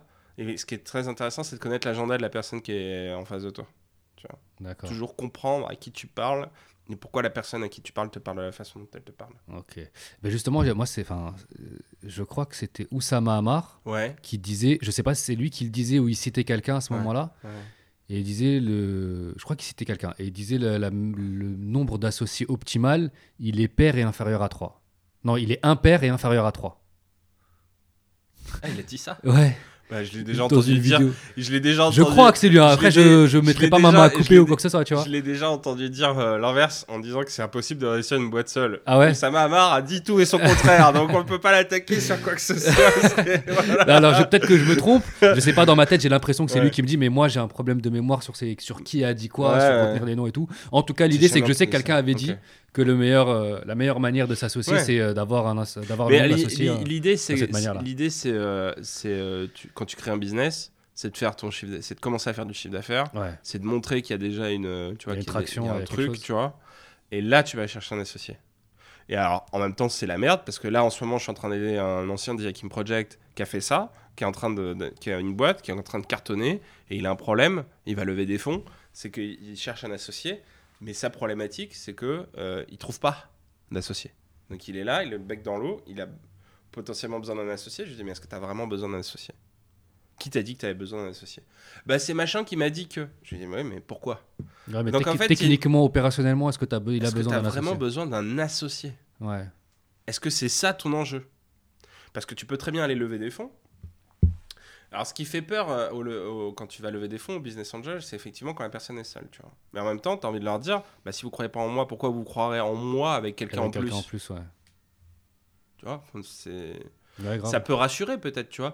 Alors, il y, a- il y a Jean de la Roche-Brochard dit euh, pourquoi on n'investit pas euh, sur des gens seuls ou pourquoi euh, c'est mieux d'être plusieurs? C'est parce que souvent, les gens qui cherchent un associé, s'ils n'ont pas d'associé, ça veut dire qu'ils n'ont même pas été capables de convaincre quelqu'un de les rejoindre. Moi, je trouve que euh, il, est, il est intelligent de dire ça, mais en même temps, la réalité, c'est que tu peux très bien être tout seul et faire un business en fait. Ouais, et peut-être que t'as pas envie d'avoir Peut-être que tu d'associé. n'as pas envie d'avoir Ouais. d'associé dans un premier temps, tu vois. Hmm. Parce que justement, tu sais que tu vas en avoir besoin, mais après. Ou, pe- ou peut-être que tu n'en auras pas. Ou peut-être que tu veux avoir euh, une poche, euh, disons, plus importante pour... Parce que quand je dis associé, attention, hein, 5% c'est pas être associé. hein. Ouais, c'est avoir des 5%, parts, euh, 5% avoir un poids dans la décision. Voilà, 5% t'es pas associé. 5% t'es euh, T'es actionnaire. t'es actionnaire. t'es- Même si t'es salarié de la boîte, t'es sur le strapontin.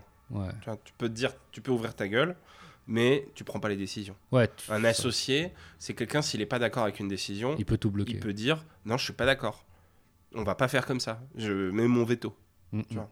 Il, il a, cette- il a ce pouvoir-là, même si c'est pas forcément un pouvoir, disons, juridique, disons, de contrat, c'est au moins un pouvoir moral. Ouais. Tu vois ce que je veux dire? Et donc, du coup, bah, pour trouver quelqu'un en qui tu vas placer en tant que fondateur suffisamment de confiance pour accorder à cette personne-là le pouvoir de bloquer ton entreprise, bah, soit, euh, tu vois, euh, soit tu trouves la bonne personne, soit tu tombes vraiment, tu sais, genre, un- ça peut arriver, hein. Mm, Tu, mm. tu tombes sur la personne avec qui tu veux le faire. Et tu te dis, ouais, absolument, je veux être associé avec ce mec-là, c'est avec lui que j'ai envie de travailler, ou avec cette nana, c'est avec elle ou lui que j'ai envie de travailler. Vas-y, go. Mais Ouais. pour trouver cette personne-là, C'est compliqué. Ouais. c'est super dur, quoi. C'est super dur. Même moi, aujourd'hui, je cherche pas d'associé. Je rencontre des gens, je discute et tout, tu vois. Il y a des gens, ils me sont sympathiques, tu vois. Mais je sais que jamais je serai leur associé. Ouais. Donc en fait, c'est vraiment, c'est vraiment ça le sujet. C'est est-ce que, euh, est-ce que tu, est-ce que t'as, est-ce que t'as vraiment la possibilité de trouver quelqu'un qui est, en qui tu vas placer toute ta confiance, qui sera là dans les bons moments et dans les mauvais moments, et qui va t'accompagner toute la vie de l'entreprise? Ouais, parce que c'est un mariage en fait, l'association. Exactement. Ouais. C'est un, c'est dans la vie, tu signes deux fois un contrat qui t'engage avec quelqu'un d'autre. Mm. Le mariage et l'association. Ouais. C'est tout. J'en ai oublié quelques-uns, mais Mais les deux gros. euh, Franchement, tout le monde euh, fait j'en quasiment. vois pas d'autres en fait. Ouais. tu vois. Ouais, moi non plus. Parce que en gros, tu vas passer, euh, je sais pas, au début, tu vas passer 14 heures par jour avec la personne, tu vas travailler ensemble. Euh, bah, tu passes plus de temps avec ton associé qu'avec ta femme, hein. ou, euh, ou avec ton mari si t'es une femme. tu vois. Ouais, Donc euh, j'ai envie de te dire, euh, faut bien le choisir. c'est clair. Et si tu te loupes, C'est compliqué. ça crée des, pro- des problématiques derrière. Ouais. Donc il faut vraiment, euh, faut vraiment être sûr de soi. Yes. Tout à l'heure, tu me parlais de l'erreur que tu as fait dans la liste de marché. Tu peux nous en dire plus? Ouais, exactement. Alors en fait, après, euh, après Off We Fly et après euh, cette erreur d'a- d'a- d'a- d'association, je suis parti, j'ai décidé de créer un business parce qu'à l'époque, il y avait une nouvelle euh, réglementation qui était imposée par la DGAC. Tu vas voir, on va y revenir. Qui imposait aux pilotes de, aux personnes qui faisaient des prises aériennes professionnelles ou qui étaient destinées à de la, à de la diffusion en public Ouais. d'obtenir une licence de pilote de drone. Et si tu avais une licence de pilote d'avion, tu n'avais pas besoin de passer la licence de drone.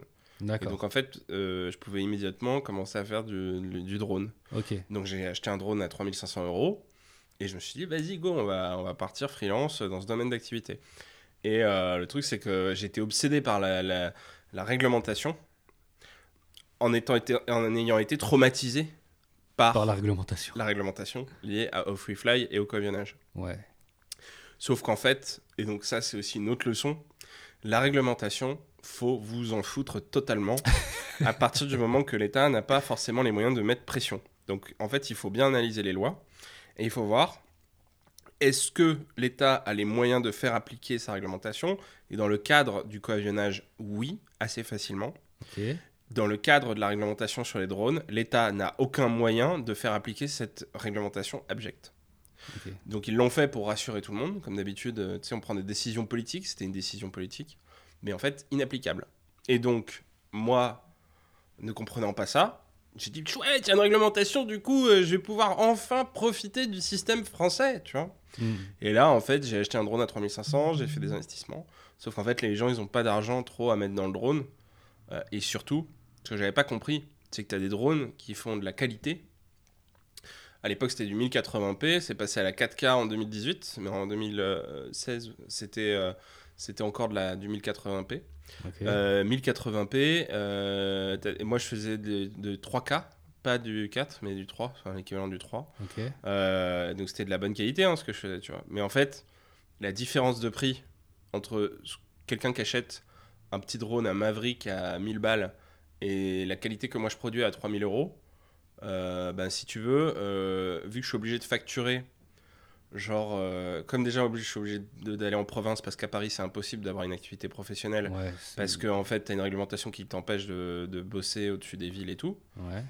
Pourtant, ça n'empêche pas les gens sur les toits de Paris de, monter, de mettre leur drone et de faire des vols hein, et de les diffuser sur YouTube.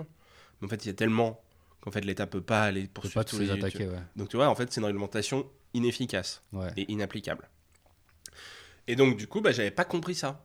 Et donc, j'avais fait un investissement. Je me suis foiré. J'ai revendu mon drone à 1500 euros, tu vois, après. Ah ouais. Euh, et donc, du coup, bah, en fait, euh, je me suis fait complètement avoir. Parce que euh, j'avais pas compris qu'en fait, le drone, c'était un outil complémentaire pour les gens qui faisaient déjà de l'image et pas une fin en soi. Alors, c'est une fin en soi dans certains types de drones, les S4, mais là, on parle pas de 3500 euros, on parle de 50 000 euros le drone, tu vois, avec des FPV pour inspecter des lignes euh, haute tension. Donc, en fait, tu as des gens chez EDF qui sont formés à ça, et ils font pas appel à des externes, ou alors s'ils font appel à des externes, c'est des boîtes euh, déjà implantées et tout, tu vois. Donc, du coup, euh, j'ai dit, bon, bah, stop. Et là, j'ai commencé à chercher du travail. Ok, mais attends, juste l'his- l'histoire de Ouais. l'idée de base, c'était que Ouais. tu voulais. Je- Tu avais un juste- drone et tu voulais le louer. Ouais, non, Ou- enfin, le pas louer, mais plutôt que- Euh, je- que moi, Ta prestation, c'était d'aller le. C'est ça. lui- Donc moi j'ai fait euh, huit prestations de prise de vue aéronautique, j'ai fait des mariages, des gîtes, euh, tu vois, des trucs comme ça, je suis allé dans les Alpes, j'ai pris ma bagnole, je suis allé jusque dans les Alpes pour faire des vidéos euh, d'un gîte.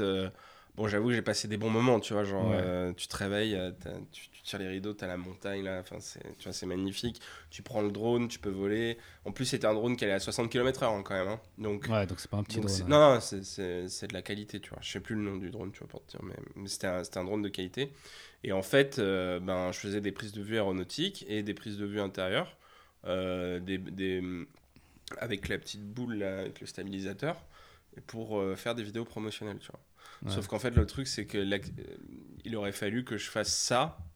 Et en fait, je me suis rendu compte que bah, j'étais pas passionné, tu vois, pas plus que ça Ouais. et qu'en plus je m'étais trompé dans la- l'analyse de marché, la compréhension que j'en avais. Ce qui fait qu'en fait tu vas faire une prestation qui va te coûter, enfin que tu vas vendre à je sais pas 200, 300 euros, et en fait toi ça va te coûter 200 euros à la produire, tu vois. Sauf qu'en fait ça va être deux jours de travail parce que derrière, ou trois jours de travail parce que tu as le déplacement, tu rentres chez toi, tu fais le montage de la vidéo, enfin tu sais c'est un bordel sans nom quoi. Ouais. Et donc, du coup, bah, c'était pas du tout pertinent. Et c'était une erreur que j'ai fait. Et donc euh, là, je me suis dit, bah ouais, en fait, j'avais mal compris la réglementation. Je croyais qu'il y avait une opportunité réglementaire, mais en fait, il n'y en avait pas. J'ai eu échec vraiment. Alors là, comme un grand. Tu vois, autant sur la DGAC et le coavionnage, Ouais. c'était pas forcément de notre fait. Autant là, euh, comme un grand, tout seul. Ouais, t'as t'as- Je me suis pris la- pour te. je me te- suis pris le mur tout seul, comme un grand. Et là, ça m'a vraiment déprimé. Et donc, enfin, déprimé. Pas tant que ça. mais Et au bout de combien de temps tu t'en es rendu compte? C'est quoi C'est parce qu'au bout d'un moment, tu te mois. dis, il n'y a pas d'argent qui rentre. Trois mois, euh, ouais, il n'y avait pas de arrives Je faisais de la prospection. Je faisais de la prospection pour t'en vénère. hein. Tu vois, j'envoyais des milliers d'emails tous les jours. euh, C'était l'époque où c'était encore wild. Tu vois, c'était Ouais. il y a 3 ans, 4 ans. euh, c'était encore, tu pouvais faire des trucs. Tu vois, aujourd'hui. euh, entre la RGPD, euh, les gens qui sont complètement qui deviennent hystériques parce qu'ils reçoivent un mail, euh, enfin bon, c'est devenu très compliqué, tu vois. Bon, c'est encore possible, j'arrête pas de le faire, tu vois, je le fais pour ma nouvelle activité, mais comme je le fais un petit peu plus euh, avec un peu plus de délicatesse, ça marche mieux, tu vois. Mm. Et à l'époque, ça marchait bien, mais le truc c'est que j'avais pas assez de gens qui étaient intéressés, tu vois. J'avais pas assez parce que les gens, en fait, c'était des, c'est des clients qui n'ont pas d'argent. Donc j'avais mal compris à qui je devais m'adresser. Les gens qui ont de l'argent, c'est le cinéma. En fait, en gros, les gens qui font du fric dans les drones, c'est les gens qui font de la prestation pour de la prise de vue pour, les ciné- pour le cinéma. Ouais, pour les Parce- clips aussi. Pour Pour, les, pour les clips, ça. tout ça, parce qu'en fait, au lieu d'avoir un hélicoptère, bah aujourd'hui, ils ont des drones, tu vois. Donc en fait, leur- le drone, euh, enfin, s'ils avaient eu un hélicoptère, ça leur aurait coûté 3000 euros la prise de vue. Là, ils ont un drone, ça leur coûte 1000 euros la prise de vue, ils sont très contents, tu vois. Ouais. Sauf que pour avoir un drone qui fait une prise de vue à 1000 euros, il faut avoir un investissement euh, euh, certain, 1000 euros par jour, tu vois, Ouais. par exemple. Faut avoir un, faut avoir un drone euh, qui va te coûter euh, 30 000 balles, tu vois. Ouais. Bon, cet argent-là, je l'avais pas, et puis j'avais pas les connexions, et puis... euh, donc après, euh, j'ai appelé euh, une cinquantaine d'acteurs du drone, et je leur ai demandé, j'ai tapé euh, pilote de drone sur euh, Google, tu vois. Ouais. Et j'ai appelé des boîtes qui étaient établies, je leur ai dit voilà comment est le marché et tout. Je suis un confrère, j'aimerais savoir, j'aimerais avoir votre avis. Les mecs m'ont dit. euh, Ça va, ils ont été cool, ils ont Ouais, répondu super. et tout. Ouais, super. Ils Très, se sont pas dit c'est un concurrent. Non, non, euh, pas du tout, pas du tout. Moi, euh, bah moi, j'ai déjà, enfin, j'ai déjà eu des appels euh, quand j'étais chez The Hacking Project de concurrents avec qui j'ai parlé, tu vois, qui me disaient ouais, c'est en ce moment, est-ce que c'est facile pour vous? Parce que nous c'est pas, c'est pas évident. euh, tu vois, bah il y a des moments ça va mieux, il y a des moments ça va moins bien, tu vois, mais bon, tu, tu, tu continues, tu vois. Là, ils me disaient tous, euh, bah en fait, euh, là on voit de plus en plus de mecs comme toi qui sont des pilotes qui font ça.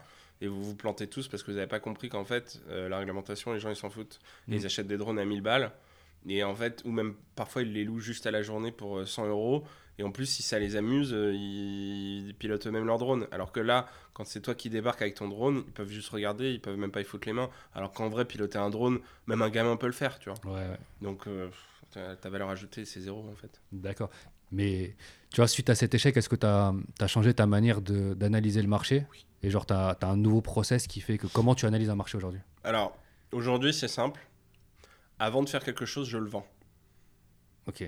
C'est-à-dire que je ne passe pas par l'étape euh, création de tout le contenu ou, de, ou investissement ou je sais pas trop quoi. C'est d'abord, je vends une prestation et ensuite, j'achète, euh, ensuite je fais l'investissement nécessaire.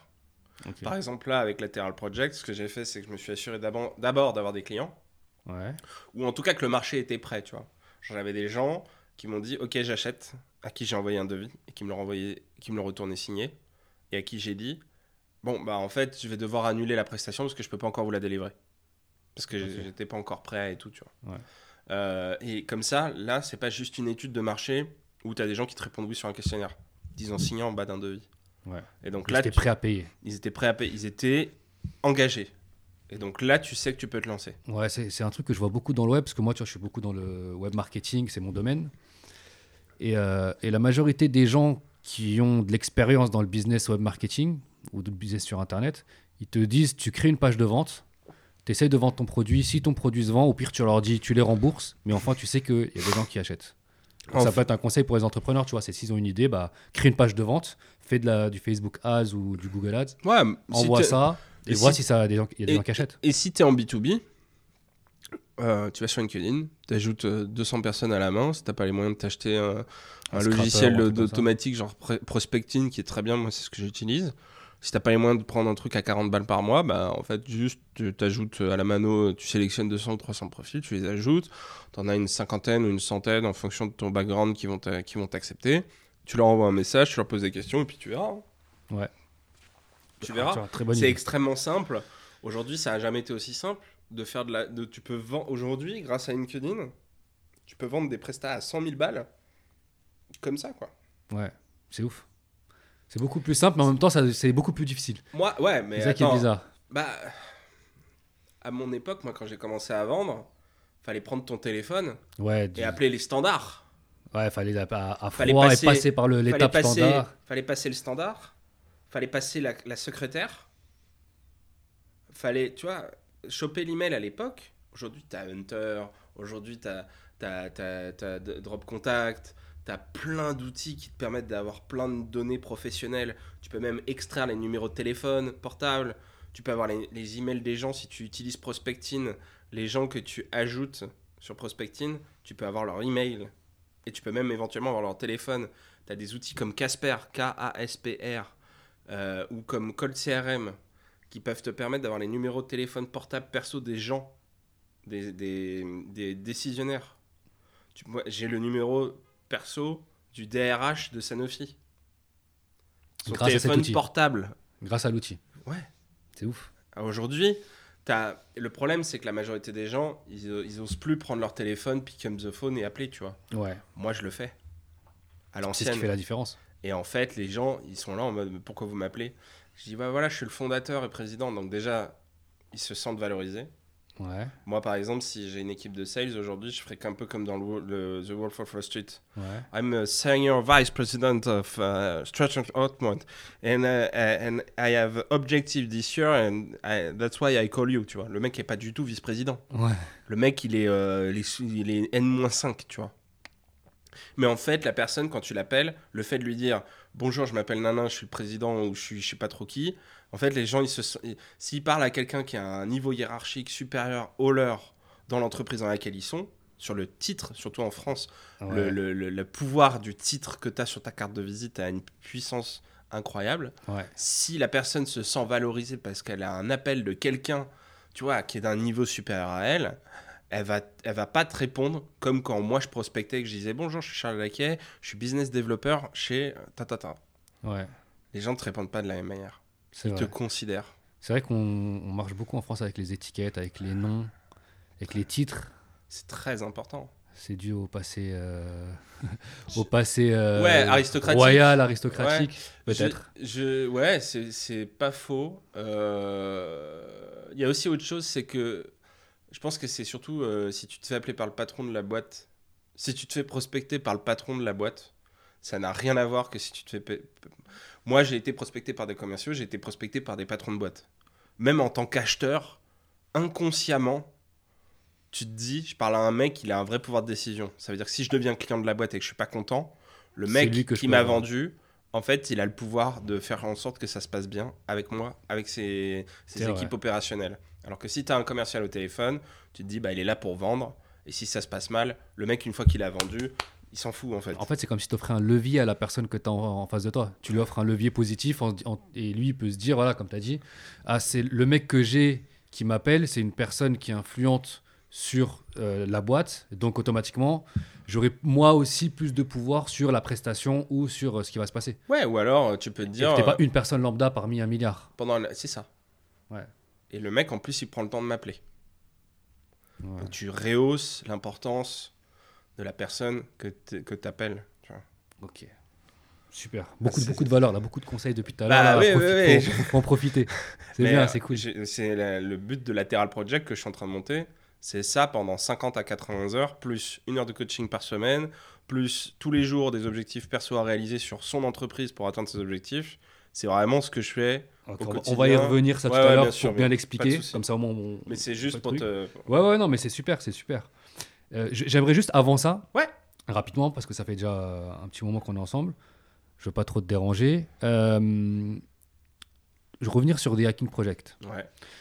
Euh, euh, J'aimerais bien avoir la genèse et tu as sûrement eu des grosses galères euh, à ce moment-là. Et si tu en es sorti, c'est qu'il y a aussi des raisons. ouais, bien sûr. Donc, euh, si tu veux nous en, di- nous, nous en parler un peu plus. Ouais, bien sûr, avec plaisir. Ben, écoute, The Hakim Project, ça a été trois années formidables. Euh, ça a été du bonheur à l'état pur. Euh, on a commencé dans un squat à Saint-Ouen euh, pour finalement avoir des bureaux rue Bergère à côté de- du siège de la BNP. Ça a pété d'ailleurs là-bas. T'as pas eu de problème par rapport à ça C'est juste à côté. Ouais, je sais, je connais Juste bien. ouais. à côté. Euh, ça a pété et en fait on n'était pas au bureau C'était un, un samedi. ouais. et euh, ça a pété de ouf tu vois et genre euh, j'avais pas écouté les infos du week-end et je débarque dans la rue le lundi matin et je fais Qu'est-ce qui se passe qu'est-ce qui s'est passé Ah, Juste pour des- rappel, vois- il y a eu une explosion de gaz dans la rue et, Ouais. et toute la rue a explosé. ah ouais non mais euh, c'était n'importe quoi Tous les immeubles, les vitres ont pété, il y a eu les, des les- morts. les incroyable. devantures de tous les commerces étaient explosées, tu vois, genre toutes les fenêtres avaient volé et tout. J'étais là, je suis. Il y a eu une bombe ou. Tu sais, genre, il y a eu un attentat pendant le week-end, je suis pas au courant et tout, tu vois. En fait, non, euh, pas du tout, c'était juste une boulangerie. Ouais. C'est dangereux. C'était les la boulangerie ou le restaurant à côté C'était la pas. boulangerie Bref, qui faisait l'angle, qui a Ouais. explosé. Et alors, je suis, allé- je suis passé il y a pas longtemps, c'est toujours fermé. J'y suis passé la C'est semaine toujours dernière. fermé Ouais. et c'est toujours en travaux, quoi. Ouais, à mon avis, il y en a pour 3 ans de travaux, quoi. C'est Notre-Dame, le bousin, hein, je te jure. euh. Bref, donc on, Oui, oui, on pardon. est parti sur un autre truc. Donc ouais, donc euh, The Hakim Project, euh, comment ça a commencé Euh, bah, C'est simple. En fait, à ce moment-là, donc je venais d'arrêter l'histoire du drone. ok. Et je me suis dit, bon, bah, je vais redevenir salarié.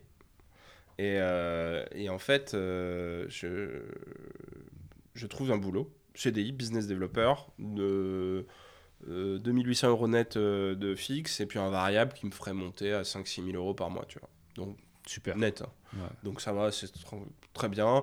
En plus, c'est exact, c'est dans le- la formation, c'est dans la formation dans le retail, euh, c'est dans le numérique, c'est à la croisée des chemins, c'était vraiment parfait. J'avais un bon fit avec le boss de la boîte, un bon fit avec le responsable commercial et tout. Donc euh, euh, vraiment, plus, C'était quoi le poste? C'était business developer. Ok. Et en gros, euh, j'aurais été affecté à la partie retail parce que comme j'avais fait des visites, j'avais vendu des visites mystères. Ouais. Donc je connaissais très bien les gens du retail. Ah ouais, Euh, t'avais un carnet d'adresse qui fitait bien avec le poste en c'est ça, en fait, je les appelais, mes clients, mes anciens clients, je leur disais, Eh, euh, ça vous intéresse pas de faire de, de la micro-formation auprès de vos équipes? En fait, c'était de la ça s'appelle la boîte s'appelle Sparted, S P A R T E E D. Et d'ailleurs, je trouve ça très pertinent, c'est le micro learning. Donc en fait, euh, les process de vente, tu vois, au lieu de les apprendre sur une feuille euh, super boring et tout, tu vois, tu as une application sur ton téléphone et tous les jours, tu dois répondre à une ou deux questions. Euh, et tu as deux trois défis ou challenges à relever euh, qui te permettent en fait qui permettent aux vendeurs de euh, d'être plus, plus efficaces dans leur vente ça fait des augmentations de genre de 5 à 10% de taux de transformation quand les vendeurs sont face à un client donc ça marche bien tu vois C'est de l'apprentissage progressif, ouais. Ouais, c'est ça. C'est très, franchement, c'est très bien parce que le problème, c'est qu'aujourd'hui, tous les, toutes les boîtes, toutes les franchises, tous les trucs, ils ont des, si tu veux, ils ont des, ils ont des listes de critères à respecter. Donc, quand tu rentres dans une concession Citroën, le mec, il doit te regarder dans les yeux en souriant, en disant Bonjour monsieur, bienvenue chez Citroën. Tu vois, en fait, tout ça, c'est codifié. Ouais, Les ouais. mecs, ils ont pas de liberté, tu vois. Ce qui est un peu triste d'ailleurs, mais le problème, c'est que tu avais aussi beaucoup de gens qui, faisaient, mal, qui faisaient mal leur travail. Ouais, donc, donc c'était obligé ils de sont faire ça obligés- ils sont À- obligés à un certain niveau, à une d'homogénéiser, certaine échelle, c'est ça. à une certaine échelle, il faut, Il faut homogénéiser ça, ouais. homogénéiser et donc ça brise les gens qui sont naturellement les meilleurs, mais en même temps, Ça te remonte ceux qui Voilà. sont mauvais. ouais. mais sauf que ça fait que les meilleurs se barrent parce qu'ils en ont ras le bol de ces règles de merde. Enfin, ça c'est un autre sujet, on va pas rentrer là-dedans. Mais donc en gros, ça permet, Spartet permettait justement, bah, par exemple, aux vendeurs euh, concession Citroën de, de réviser en fait son process tous les jours et de manière ludique et sans que ce soit une feuille, euh, un peu pénible ou tu- que, tu, dois apprendre par cœur. Ouais, c'était une sorte Et- de jeu, quoi. C'est ça, et quand tu sais que tu as dans, une, dans une relation de vente chez Citroën, censé- le vendeur est censé respecter genre une centaine de critères, comment veux-tu que le mec il Il apprenne tout, 100 hein. critères par cœur comme ça? Donc plutôt que de lui balancer le truc dans la tronche et que ce soit assez indigeste, bah via Sparted, tu vois, il y, a y un apprentissage progressif et constant, et en plus c'est une activité rentable. Franchement, Je fais un appel à Sparted. On vient de vous faire une pub de fou. Donc moi, je suis ouvert pour les sponsoring. si vous êtes d'accord, euh, on, peut, on peut le faire rétrospectivement. Voilà, j'ai fait la pub, maintenant, euh, payez-moi. C'est pour moi, ça me fait plaisir, Karim, de t'aider. non, mais voilà, donc en gros, euh, non, et puis euh, vraiment, euh, bonne équipe de management, très bonne boîte, ils ont des belles références, donc, et puis ils ont progressé et tout. Franchement, c'est une boîte à suivre. Donc, j'ai- cette proposition de CDI. Je reçois le CDI chez moi, hein, le. Word, tu vois. Et là, je fais vraiment la princesse, quoi. J'avais d'autres propositions de CDI et je, et je fais monter les prix, tu vois. Ok. Donc, euh, je fais monter Bah, les prix. tout. Normal. Parce qu'à la base, il voulait me prendre à 2000 et je suis arrivé à 2008. Tu vois. Ok. Et, donc, euh, et donc, je lui dis Ok, euh, mais par contre, j'ai d'autres boîtes qui doivent m'envoyer des propositions, donc je peux pas vous répondre avant le 4... Je peux pas valider avant le 14 janvier 2000, euh, 2017. Et là, et eux, ils m'avaient déjà dit oui en décembre 2016, quelque chose comme ça. D'accord. Et donc, en fait, ben, j'attends. Et à Noël, je m'en souviendrai toute ma vie, mon frère, donc on discute, ils me disent alors qu'est-ce que tu vas faire? Je dis bah, je, vais, je, vais, je vais reprendre le salariat.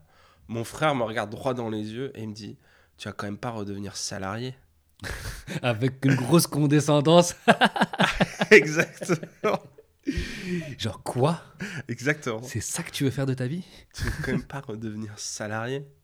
Et là, je l'ai regardé, je dis mais, mais tu te prends pour qui quoi? Enfin, genre. euh, Vraiment, j'en souviendrai toute ma vie. Il m'a dit, mais tu vas quand même pas redevenir salarié comme ça Et genre. euh, et genre, et genre, j'ai dit, mais c'est pas possible, c'est une super offre et tout. Il me dit, mais essaye encore, euh, t'es jeune, t'as le temps, c'est maintenant, t'es pas marié, t'as pas de femme, fais-le maintenant. Sinon après, tu pourras plus. Il a pas tort. Ouais. Euh, et, euh, et du coup, ben, je lui dis, bah non, euh, je reprends le boulot salarié, puis euh, fuck. quoi. Et en fait, genre une semaine après, je vois passer sur Facebook, viens apprendre à coder gratuitement. Et comme j'avais galéré à trouver des développeurs et à comprendre ce que faisaient les développeurs avec Off We Fly, premier du nom, Mhm. je vois passer ça et je vois c'est gratuit. Parce qu'il y avait déjà le wagon à l'époque, mais ça coûtait euh, 6000 euros, euh, 5500 ou 6000 euros déjà à l'époque. Et tous les bootcamps étaient hors de prix. Et là, il dit c'est gratuit. Je- Comment ça, gratuit? comment- hein? Et donc, je vais à la présentation. Et c'était, sans déconner, à deux jours de la date butoir de réponse que j'avais dit au mec pour le CDI. hein. Je vais à la présentation le soir. Et là, donc, mon associé Félix, euh, avec Enfin, une- celui qui est devenu ton associé. Ouais, voilà. Ouais. avec, euh, avec, un, avec un charisme euh, de- de 0 sur 100, nous présente... que un charisme incroyable. Non, non, non, non, pas du tout. Nous présente le truc. Et, euh, et je pose une question, je lui dis, mais attends, tu sais pas coder? Tu veux qu'on apprenne ensemble à coder via un truc open source en ligne? Mais si moi je sais pas coder, j'ai qu'un bac pro, j'ai pas fait de maths. Donc en fait, si euh, je me retrouve bloqué un moment, il y aura personne qui sera capable de m'aider. Et donc je vais perdre trois mois de ma vie pour peut-être en tirer rien du tout. Est-ce que c'est ça? Et je te promets que c'est vrai. Félix m'a pas répondu et il a pris une autre question. Question pertinente, mais trop pertinente, je crois. Non, mais il est passé à autre chose. quoi. j'étais là, j'étais choqué. C'est genre. Comment tu peux oser faire ça, quoi? Genre, C'est tellement violent, quoi. Surtout que t'es là à la base pour enrôler des gens. Mais oui, non, mais c'est ça. tu sais. Et puis, il est fou, ce mec. Et donc, et donc du coup, euh, y avait, un- j'étais assis à côté d'un type qui me met un petit coup de coude euh, dans les côtes à la fin. Et euh, il me dit, tu vas le faire, tu vas le faire. Donc, ça, c'est Fabien, qui est un docteur en physique nucléaire, qui a bossé dans un accélérateur à particules dans une ville euh, secrète russe. Ah ouais. Non, non, mais. j'ai- rencontré des gens dans ma vie juste incroyables. Enfin, bref. Et il, m- et il me dit alors, euh, alors, alors, euh, tu vas le faire? Et je le regarde, je lui fais, mais t'es fou Le mec, il sait pas coder. Moi, je sais pas coder. Et si jamais je bloque à un moment, comment je vais faire pour progresser? Il me dit, t'inquiète pas, je t'aiderai. J'ai dit, mais t'es qui? Enfin, genre, si tu sais coder, pourquoi tu veux le faire? Bah, moi, je suis, je, suis, je suis docteur en physique nucléaire. Je sais coder, mais je sais pas faire du web. Mais t'inquiète pas, je t'aiderai. Il a pas de souci ici pour t'expliquer les bases et tout. Il s'avère qu'il m'a- il a, il a quitté l'aventure au bout de 5 semaines sur 12. Espèce de petit traître. Il t'a Il est parti deux semaines en vacances, il est jamais revenu, cet enfoiré. Enfin bref. Il a kiffé ses vacances, il a dit je reste là-bas. C'est ça. Et euh, lui, il reprenait un boulot CDI après, donc c'est pour ça qu'il a préféré se relaxer. Euh, et en fait, euh, je fais la formation. Et j'étais clairement pas au niveau. euh, Enfin, j'étais pas clairement à un bon niveau. Mais en fait, j'avais déjà tellement appris en trois mois. Et j'avais compris tellement de choses sur le milieu du numérique et du code. Ouais. Dis-toi, pendant un mois, j'ai mangé gratuit parce que j'ai codé un bot sur Twitter. Et dès que quelqu'un mettait j'ai envie de manger, I'm hungry, euh, je, euh, j'ai faim et tout, en français, italien, espagnol, allemand, anglais, j'envoyais un tweet à la personne en lui disant bénéficie de mon code promo Uber Eats. Et donc en fait j'avais Ah, euh, tous les jours deux ou trois personnes qui remplissaient le comment dire à l'époque c'était cumulatif. Aujourd'hui je crois que ça ne l'est plus. Mais euh, à l'époque c'était cumulatif. Et donc je me faisais tous les midis des 30 balles de Uber Eats je Ah me faisais oui. tous les midis pendant un mois bam bam bam bam ça tombait Pas mal l'idée. et, ils ont, et, et c'est drôle parce que euh, ça s'est arrêté au bout d'un mois. Parce qu'en fait, à ce moment-là, c'est Uber qui a changé sa politique de parrainage. Et donc, c'était plus cumulatif. Et c'était tombé de 15 euros à, 5, à 10 euros. Donc, j'ai continué à le faire quand ça coûtait 10 euros parce que tu pouvais encore commander des trucs à l'époque. Parce qu'aujourd'hui, ça a changé. Mais à l'époque, tu pouvais encore commander des trucs à 10 balles et te les faire livrer gratuitement. Et donc, voilà. Donc, j'ai continué. Puis ensuite, c'est tombé à 5 euros. Et à 5 euros, c'était plus intéressant du tout pour moi. D'accord. Donc, tu vois. C'est pas mal. non, mais Et ça, c'était au bout d'un mois de formation. et donc ça, c'était au bout de, ouais, euh, au bout de un mois de formation, j'ai fait ça. Ouais. Putain, c'est ouf. J'étais capable de faire ça, et donc ça a duré trois mois. Donc t'imagines à la fin des trois mois, j'étais super chaud, tu vois. Et j'ai dit à Félix euh, trois semaines avant la fin, je lui ai dit, écoute mec, euh, c'est vraiment, moi il me reste mon chômage encore euh, huit mois. Euh, j'ai vraiment envie de, j'y crois beaucoup en fait, parce que si un abruti comme moi a appris tout ce que j'ai appris et que maintenant je comprends tout ce que je comprends, alors euh, on peut faire un carton quoi. Parce qu'en fait, tout le monde doit apprendre à coder. Parce que c'est indispensable pour comprendre le. D'ailleurs, je le pense encore, hein. je suis Mm. convaincu de ça. hein. Et je pense que les gens devraient faire The Hacking Project. Vraiment. En plus, ça coûte 350 euros, quoi. Genre, c'est pas ouf. C'est 20 fois moins cher que le wagon. Allez-y, quoi. Ouais. Prenez trois mois de votre vie, on est en plein confinement. Ceux qui n'ont pas de travail, c'est le moment, quoi. Mm. Ça Donc, va. tu, vas me mettre en connexion avec Félix parce qu'on veut encore de lui faire de la pub. Et moi, je vais engranger là, ça y est. Non, moi j'ai 10% de la boîte. là. Alors, Ah bah euh, je suis directement avec la personne avec qui il faut parler en fait. Voilà, bon bah on signe le Non, partenariat. Non, non, non, non. non. je, je fais de l'auto-promo et tout. Euh, non, mais, c'est- mais, mais, mais voilà, mais The Hacking Project, vraiment. Non mais c'est vrai que ce que tu dis c'est que la, le- le- le- la programmation aujourd'hui, normalement ça devrait être enseigné en LV1.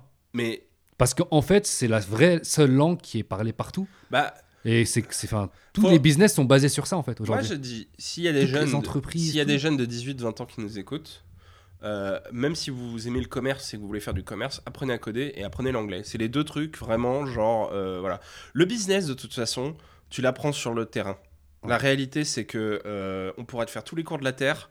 Quand tu vas négocier un contrat à 500 000 euros dans un grand groupe, en fait, tu auras beau faire toutes les classes de la Terre, tu sauras jamais ce que c'est tant que tu l'auras pas vécu. Ouais. Tu sauras jamais ce que c'est de parler mal à un prospect et de réussir à lui vendre quelque chose parce que tu as compris en, en, en discutant avec lui que c'était en, le mettant, en lui mettant le nez dans la merde que ça allait l'exciter et que ça allait faire en sorte qu'il allait acheter chez toi. Parce que le mec, il est à la tête d'une boîte de 3000 salariés, que tout le monde lui, dit oui, oui, oui. lui cire les pompes toute la journée et il a un petit il a un mec de moins de 30 ans alors que lui il en a 50 qui est en train de lui dire ses quatre vérités et que personne n'ose lui dire et que en plus ce jeune là il lui dit voilà comment vous pouvez régler le problème ça vous coûte tant et le mec euh, il fait des centaines de millions d'euros et tu lui dis il faut acheter un truc à 200 000 et je vais régler tous tes problèmes ça va bien se passer t'inquiète pas Mm. tu vois donc le type euh, s'il signe pas euh, bah t'en fais trois comme ça il y en a au moins un qui signe tu vois C'est clair. donc, donc c'est des sujets, euh, c'est des sujets voilà, sur lesquels il faut, faut vraiment le vivre pour le comprendre. Bon, je reviens sur The Hakim Project. Et donc, euh, début de l'aventure avec The Hakim Project, c'est tout excité. euh, euh, J'ai ajouté 4000, euh, 3000 personnes à la main sur Facebook avec un compte spécifique. J'allais euh, sur les publications des concurrents, regarder les gens qui likaient et je les ajoutais pour leur parler. Non, mais j'étais sauvage, tu vois, genre Ouais. vraiment sauvage, sans bot. Euh, je faisais des bots un peu, mais euh, au début, parce que Facebook, ils ont, ils ont mis des règles. En fait, c'est drôle parce que le moment où j'ai appris à coder, c'est le moment où tous les GAFAM ont commencé à foutre plein de règles reloues sur leur, sur leur site. Aujourd'hui, tu peux faire presque. Enfin, tu peux encore faire plein de trucs, mais à l'époque. Et alors, ceux qui ont commencé en 2013, Ouais, c'était la. la- ça devait être La le Far. West. Le Far West. Ça devait être n'importe quoi. J'aurais tellement aimé connaître cette époque, savoir coder en 2013. Ça devait être n'importe quoi. Parce que déjà en 2017, tu pouvais suivre, tu pouvais localiser. Ça, je vais pas raconter cette histoire parce que je l'ai fait. J'ai local... j'ai installé un tracker via Messenger, via Facebook Messenger sur l'app. J'ai installé un tracker. En fait, tu pouvais traquer la position d'une personne en créant un bot et en pingant sur euh, Messenger la personne sans qu'un message n'apparaisse. Ça te renvoyait sa position géographique GPS. Putain, c'est ouf. Donc tu pourrais faire n'importe quoi. Ouais, ouais. Non, mais j'ai fait n'importe. Moi, j'ai, moi, j'ai fait des trucs genre vraiment totalement illégaux. hein. Moi, j'ai, j'ai j'ai fait, j'ai chopé la base de données de LinkedIn. Enfin, moi, j'ai fait des trucs clairement. Alors, il y a prescription et tout, tu vois. Et puis de toute façon, j'ai pas été attrapé, mais genre, j'ai fait des trucs. Je sais, c'est illé- totalement illégal. Ouais. Et c'est de la prison, tu vois. Genre, à un moment donné, je me suis posé la question est-ce que je pars faire arnaqueur de, de carte bancaire en Indonésie, tu vois? Et me faire 15 000 balles par mois à pas faire grand chose. Mais je pense que tous ceux qui apprennent à coder, qui commencent à maîtriser et quand ils arrivent à voir ce qu'il est possible de faire, je pense qu'à un moment ils se posent la question. Tu vois. Il y a toujours un moment où tu te dis, Eh, en fait, je peux faire ça. Je peux faire de l'argent peux- facile. C'est ça, ouais. Mais je pense que tout le monde se pose la question, tu vois. C'est ouf. Après, ça dépend des personnes, ça dépend des choses. Non, je pense qu'il y a des gens, il y a une morale qui est beaucoup plus stricte que la mienne. Moi, moi euh, si j'ai jamais fait de trucs illégaux, fondamentalement, ce que j'ai fait, c'est pas non plus, tu vois. J'ai Ouais, c'est pas incroyable non j'ai pas mis la, la vie de gens en danger, j'ai pas fait de trafic de drogue, j'ai pas fait de trucs vraiment graves, tu vois. Ouais. J'ai juste pompé des bases de données. Ça va. Ouais. Ça- ça- Il y a pire. Bon, une base de données aujourd'hui, c'est euh, c'est un- c'est la richesse d'une entreprise Ouais, quand même. Mais Mais, moi, à l'époque, euh, c'était pas. À l'époque, euh, j'avais chopé les accès, euh, j'ai fait du social engineering pour choper les accès de toutes les bases de données de toutes les grandes écoles françaises. Ah ouais. Genre j'ai le 06 de, de Strauss-Kahn. et pas que de lui. Ouais, j'imagine. euh, tu dis ça, c'est que j'imagine que. Et donc, euh, et donc, si tu veux, euh, genre euh, vraiment, c'était, j'avais pas de limite, tu vois. Mais quand tu, en fait, quand tu lances ta boîte, si tu as des limites déontologiques, alors il y a des limites déontologiques, genre faut pas faire de mal à quelqu'un, faut pas lui faire de mal. Je veux dire, faut pas, tu vois, faut pas, enfin, faut pas, tu sais, lui faire perdre de l'argent ou lui faire perdre quelque chose, tu vois Mhm. Mais je ou, ou- ou être mauvais pour la société mais genre en fait euh, tu vois ça m'a permis de, de faire des contacts et de faire du business Ouais, fait, ça, t'avais- tes actions n'avaient pas d'impact négatif sur leur vie ou sur leur business, ça. mais À toi, part- ça te faisait gagner quelque part chose. Bon. peut-être un email ou un texto qu'ils ont reçu qui les a saoulés ça va Voilà. Ouais, ouais. genre il y a pire dans la vie donc Mm. euh, donc bon Euh, et à l'époque surtout aujourd'hui je le referais pas mais euh, à l'époque j'avais pas de limite parce que de toute façon j'avais rien à perdre et quand t'as rien à perdre il n'y a pas de règle parce que de toute façon si t'as pas d'argent t'intéresses pas à la justice Ouais. ils vont faire quoi? Ils vont te mettre en tôle? Tu vois ils ont pas déjà assez de gens qui devraient mettre en tôle qui sont dans la rue donc toi ils s'en foutent en fait tu vois Si t'as pas d'argent, tant que t'as pas d'argent, ah ça c'est aussi une leçon importante, c'est que tant que tu n'as pas d'argent, tu ne risques rien. Si tu commences à avoir de l'argent, c'est là qu'on va te tomber dessus. Nous, les problèmes qu'on a eu chez The Hakim Project, enfin tous les soucis qu'on a pu avoir, alors on avait des soucis, mais c'était pas du même ordre, tu vois. T'as problème de pauvre, problème de riche. Ouais. Les problèmes de riches, c'est dès que tu commences à faire du fric, là, là, là, c'est là que tu reçois des lettres d'avocat, tu commences à être embêté, tu commences, as des clients qui commencent à te casser les pieds parce qu'en fait ils voient que tu, fais- tu fais un peu d'argent. T'as des soucis Ça qui devient plus compliqué. Ouais, voilà. T'as des problèmes en fait qui t'arrivent que t'avais pas avant. Mais avant, t'avais d'autres problèmes. Du problème du genre, euh, comment je vais faire pour me payer ce mois-ci? Mm. Qui sont quand même des gros problèmes, tu vois. Mais. Mais c'est entre toi et toi-même. C'est pas des gens qui. Mais in des fine, institutions. ça te rend euh, mort de faim. Et en fait, faut être mort de faim. Et il faut toujours garder ce côté mort de faim. Euh, tu vois, par exemple, euh, là aujourd'hui, moi j'ai des clients, mais il y a deux mois, j'avais pas de clients, j'avais pas d'aide sociale, et j'aurais pu prendre le RSA, et j'ai dit, je prends pas le RSA. Pourquoi? Parce qu'en fait, ça te pousse au bord du précipice. Parce que si tu prends le RSA à 800 euros, là, avec toutes les aides de l'État et tout, tu vois, tu peux survivre. hein. Tu, Ouais. tu survis, mais tu peux survivre. Donc- alors que si tu es all-in, et quand tu es entrepreneur, faut être all-in de ce point de vue-là. Faut pas mettre, si tu as de l'argent de côté, faut pas en mettre trop, tu vois. Mais par contre, si tu rien, tu rien à perdre, donc faut aller à fond. Faut pas te poser de questions. Mm, mm. Et il faut pas attendre de filer de sécurité. Ouais, faut avoir la dalle en fait. faut avoir la dalle. Et comment tu fais pour avoir la dalle? Bah, Si t'as pas d'argent, je te garantis que tes coups de fil, la peur que tu as d'appeler les gens, elle va s'effacer. Mm. Après, ouais, c'est des mécanismes, en fait, c'est des, des petits hacks que tu mets dans ta vie parce qu'il y a des gens qui ont la dalle naturellement, Ouais, c'est il y a ça. des gens qui l'ont moins. Ouais. Et ça, c'est des, chacun a son Ouais, degré ouais, de dalle, tu vois. Et après, voilà, tu mets en place des choses qui vont te mettre en, qui vont te conditionner, en fait. Ouais, en c'est fait, une sorte de conditionnement. Si ça. tu te dis, je fais en sorte de pas Mm. avoir d'argent à la fin du mois, donc je dois me débrouiller pour avoir de l'argent. Ouais, donc ça. automatiquement, tu vas, tu te mets automatiquement à toi-même la dalle, alors que tu aurais pu, tu vois. Tu te mets un couteau sous la gorge. il y a des gens qui peuvent avoir le RSA, Ouais. etc. Et ils auront autant la dalle. Il y a des gens qui font des milliers d'euros, mais qui ont toujours autant la dalle, tu vois. ouais. Mais Donc, moi, j'ai j'ai Après, c'est eu- un bon hack, tu vois. dire, voilà, mais le je me mets en condition. Ouais, bien sûr. Mais le truc, c'est que euh, l'argent appelle l'argent, en fait. Il y a un sujet, c'est que quand t'as pas, quand pas une thune, quand t'as pas une thune, c'est dur de, de, de faire de l'argent. Quand tu commences à avoir de l'argent, t'en veux toujours plus. Enfin, Ouais. je sais pas comment te dire ça, mais c'est assez bizarre. Après, c'est peut-être un fonctionnement que j'ai que moi psychologiquement, tu vois. Mais genre, Non, non, mais je comprends, je comprends. en gros, vraiment, c'est quand t'as pas de thune, bah, c'est dur de te dire, allez, je vais, m- je vais m'y mettre, je vais en faire. Parce que dans la société française, les gens qui font de l'argent sont mal considérés. Ouais. Faut le dire. Tu vois. Et genre, quand tu te mets à faire du fric, bah, t'en veux toujours plus. Et c'est là que t'acquiers le, le, le, Le mindset. le mindset. Après, il y a aussi vois. un effet, je pense, levier qui est que une fois que tu as réussi à créer de l'argent, entre guillemets, Ouais. bah, tu te dis, en fait, c'est possible. ouais, bien sûr. Tu vois, tu sais, quand tu fais pas d'argent, quand tu as juste tes salariés, tu te dis, ouais, mais c'est dur d'aller chercher des clients. Mais une fois que tu l'as vraiment Oui, fait, que tu as engrangé tes premiers euros, là, toi. tu te dis, ok, bon, là, maintenant, c'est possible.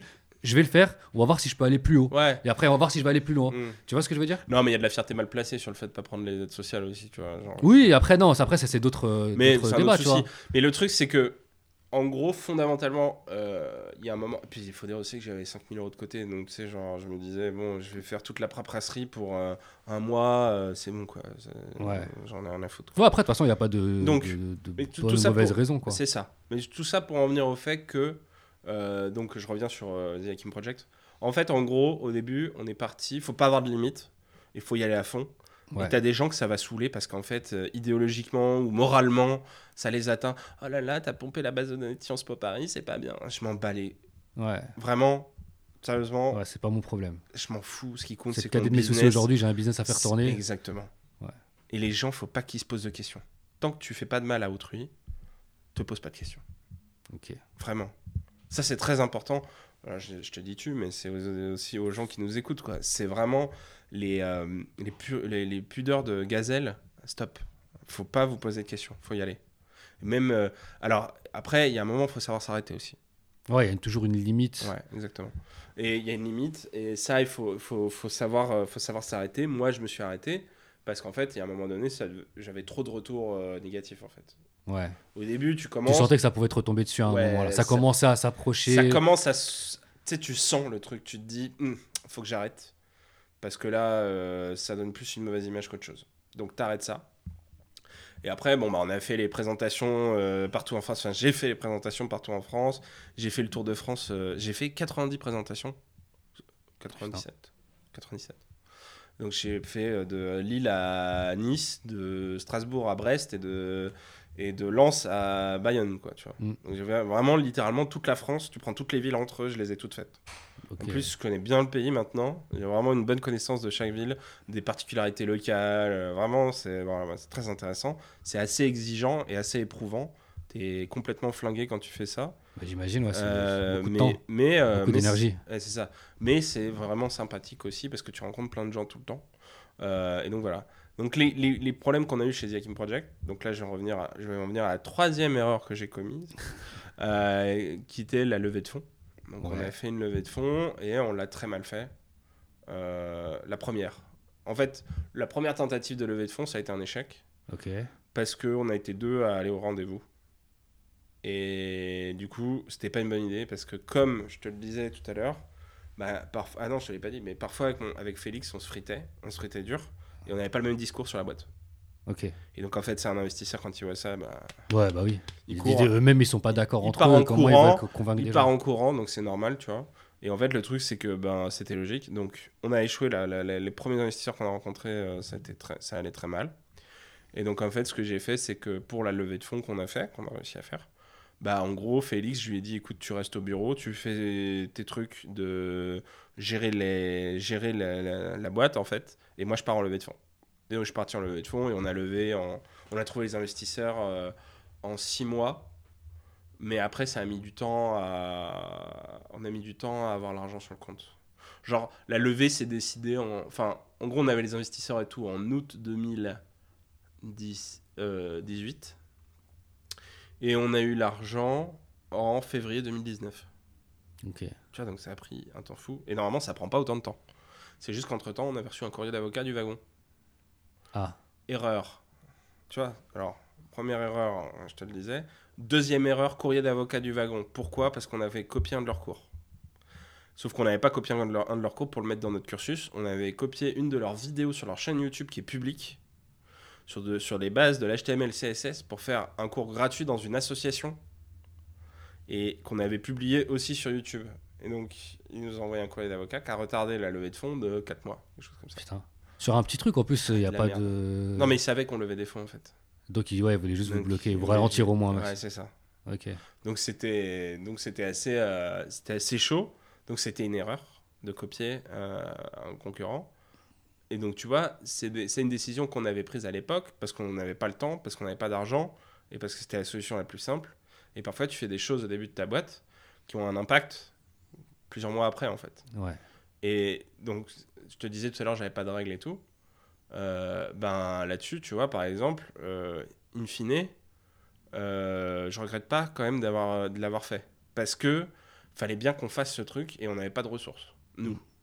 Donc ça a retardé de 4 mois, mais en attendant, on gagnait de l'argent. Donc c'est pas grave, tu vois. Genre Ouais. tu- quand tu quand tu fais rentrer 70 000 euros plus des contrats B2B plus ci plus ça, bon, c'est pas grave, tu vois, tu vois, tu peux attendre 4 mois. Ouais. Et, euh, et du coup, ben voilà. Et la levée de fonds, donc là, la, là, la levée de fonds, ce qu'on a fait, c'est que les investisseurs rencontraient euh, moi, j'étais le premier, et ensuite ils rencontraient Félix.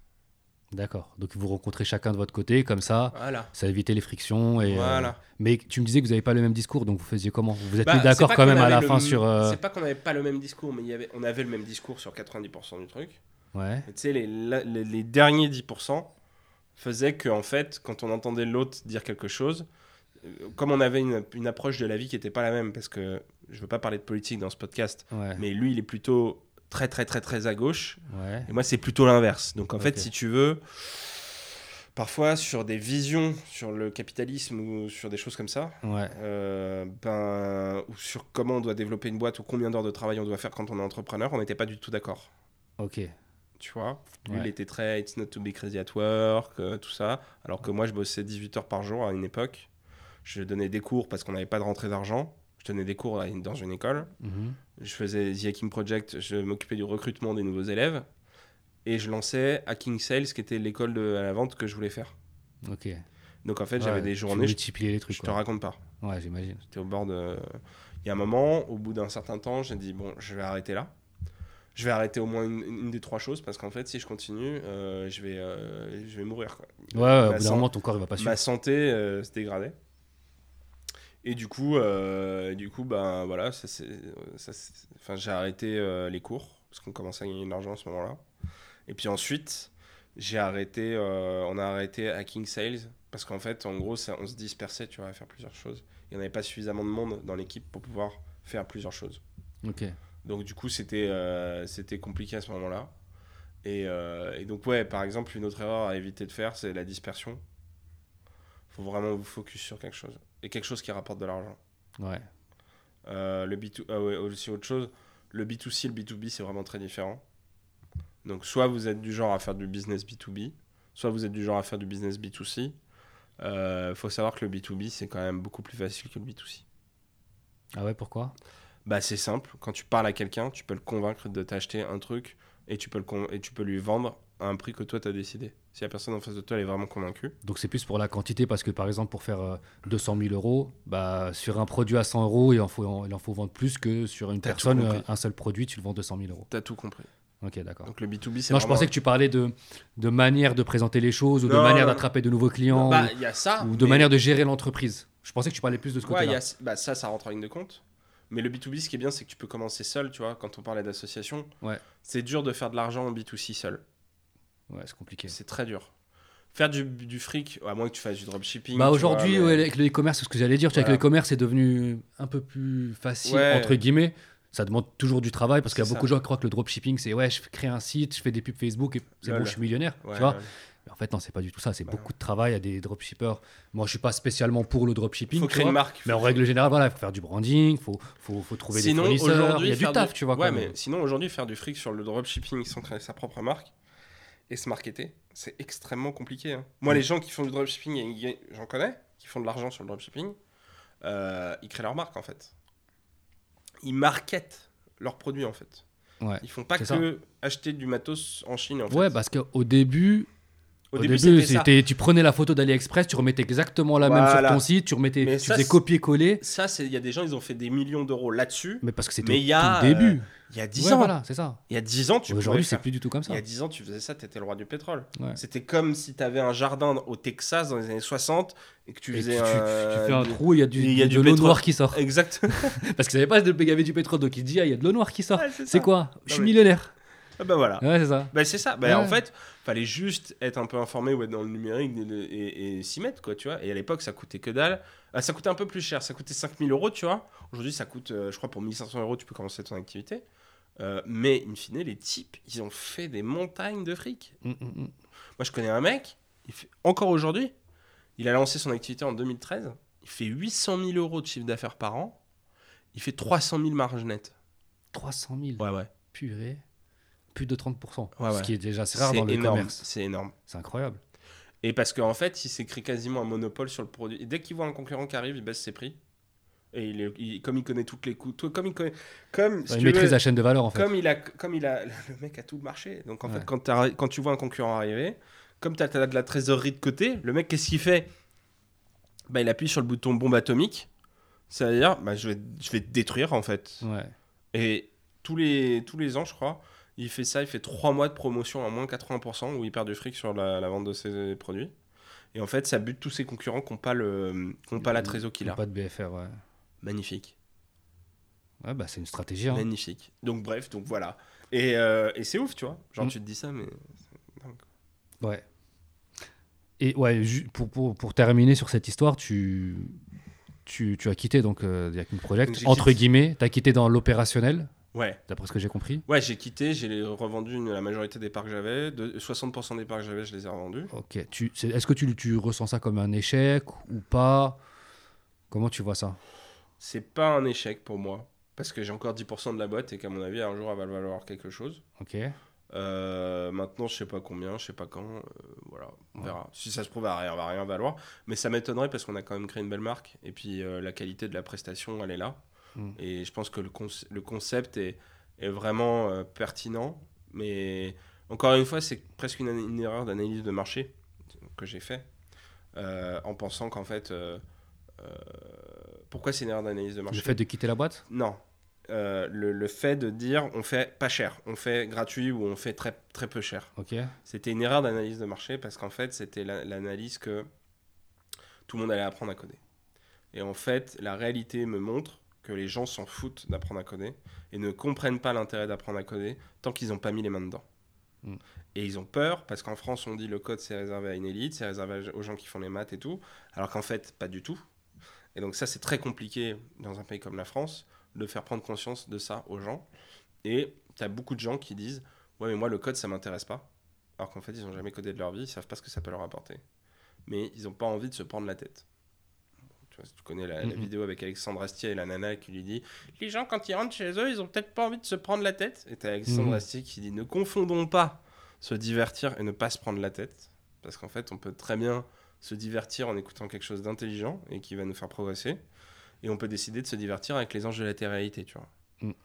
J'ai jamais regardé ça, mais moi, je cite cet exemple-là parce que vraiment, tu peux te divertir en regardant des, des vidéos sur la NASA, tu vois. Ça, c'est Mm. plutôt mon trip. Mm. Mais tu vas te divertir tout autant que euh, si tu regardais les anges de la télé-réalité. Voilà, et tu peux allier le divertissement et, euh, et l'apprentissage. Exactement. C'est le but d'ailleurs de ce podcast-là. et voilà. Et, Et donc, et du podcast en règle générale, d'ailleurs, euh, de ce que j'ai compris, en tout cas des podcasts que moi j'écoute et d'autres que j'écoute pas non plus. Ouais, aussi, tu vois.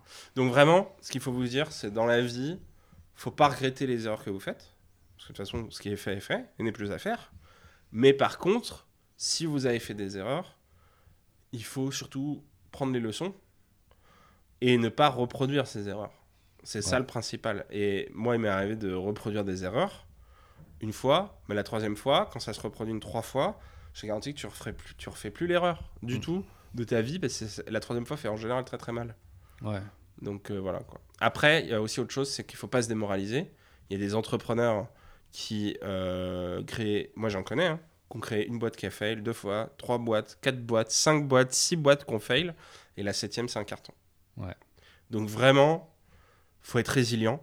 Moi, il y a un des salariés qu'on a eu chez The Project, Mathieu, si tu m'entends, euh, qui m'avait, qui m'a dit quand il est parti de chez The enfin après qu'il soit parti de chez The Hakim Project et qu'il ait créé sa propre boîte, il m'a dit Ouais, à l'époque, j'arrêtais pas de vous engueuler et de vous mettre des taquets euh, sur plein de sujets différents. Et moi, j'avais compris qu'il allait devenir entrepreneur au moment où il s'est mis à être comme ça avec nous, en pétant des plombs sur ce qu'on faisait. J'avais dit à Félix, tu vas voir, il va se barrer, il va créer sa boîte. Ça n'a pas manqué, parce que j'avais exactement eu le même comportement que lui quand moi j'avais été salarié. Ouais. Et lui m'a dit Ah bah je comprends mieux en fait beaucoup de choses qui vous êtes. Enfin, beaucoup de choses qui m'énervaient. Je comprends mieux maintenant pourquoi vous aviez agi comme ça à l'époque. Ouais. Tu vois ce que je veux dire? Et donc, c'est. C'est assez intéressant de voir que en fait l'expérience t'apporte beaucoup de choses. Juste s'il y a des gens qui nous écoutent, lancez-vous, faites-le, mais n'attendez pas de devenir Jeff Bezos ou euh, Mar- Mark Zuckerberg. Ouais, faut euh, juste faire en fait. Faites Fais quelque et chose. tu vas apprendre dans tous les cas et ça va te permettre de faire autre chose qui va te permettre d'apprendre et tu vas faire autre chose qui va te permettre d'apprendre et, tu- comme ça tu vas avancer jusqu'à un moment tu vas réussir si tu continues. Exactement. Et il faut faire quelque chose vraiment que vous aimez, par contre. Enfin, il y a des gens qui font des business sans, les, sans aimer ce qu'ils font. J'en connais. Bah, le mec qui fait du dropshipping à 800 000, euh, il aime pas ce qu'il fait. tu vois. Enfin, Il pas pas le pas, produit spécialement. mais il est pas, pas passionné. Il est pas. Ouais. Alors que moi, par exemple, à l'activité avec Lateral Project, je suis passionné parce que je fais. Je suis passionné, j'ai j'ai des, j'ai des gens tous les jours au téléphone, euh, des entrepreneurs tous les jours au téléphone, des mecs qui lèvent des fonds, euh, des nanas qui ont besoin d'une force commerciale ou qui ont besoin de faire pivoter leur business de B2C à B2B.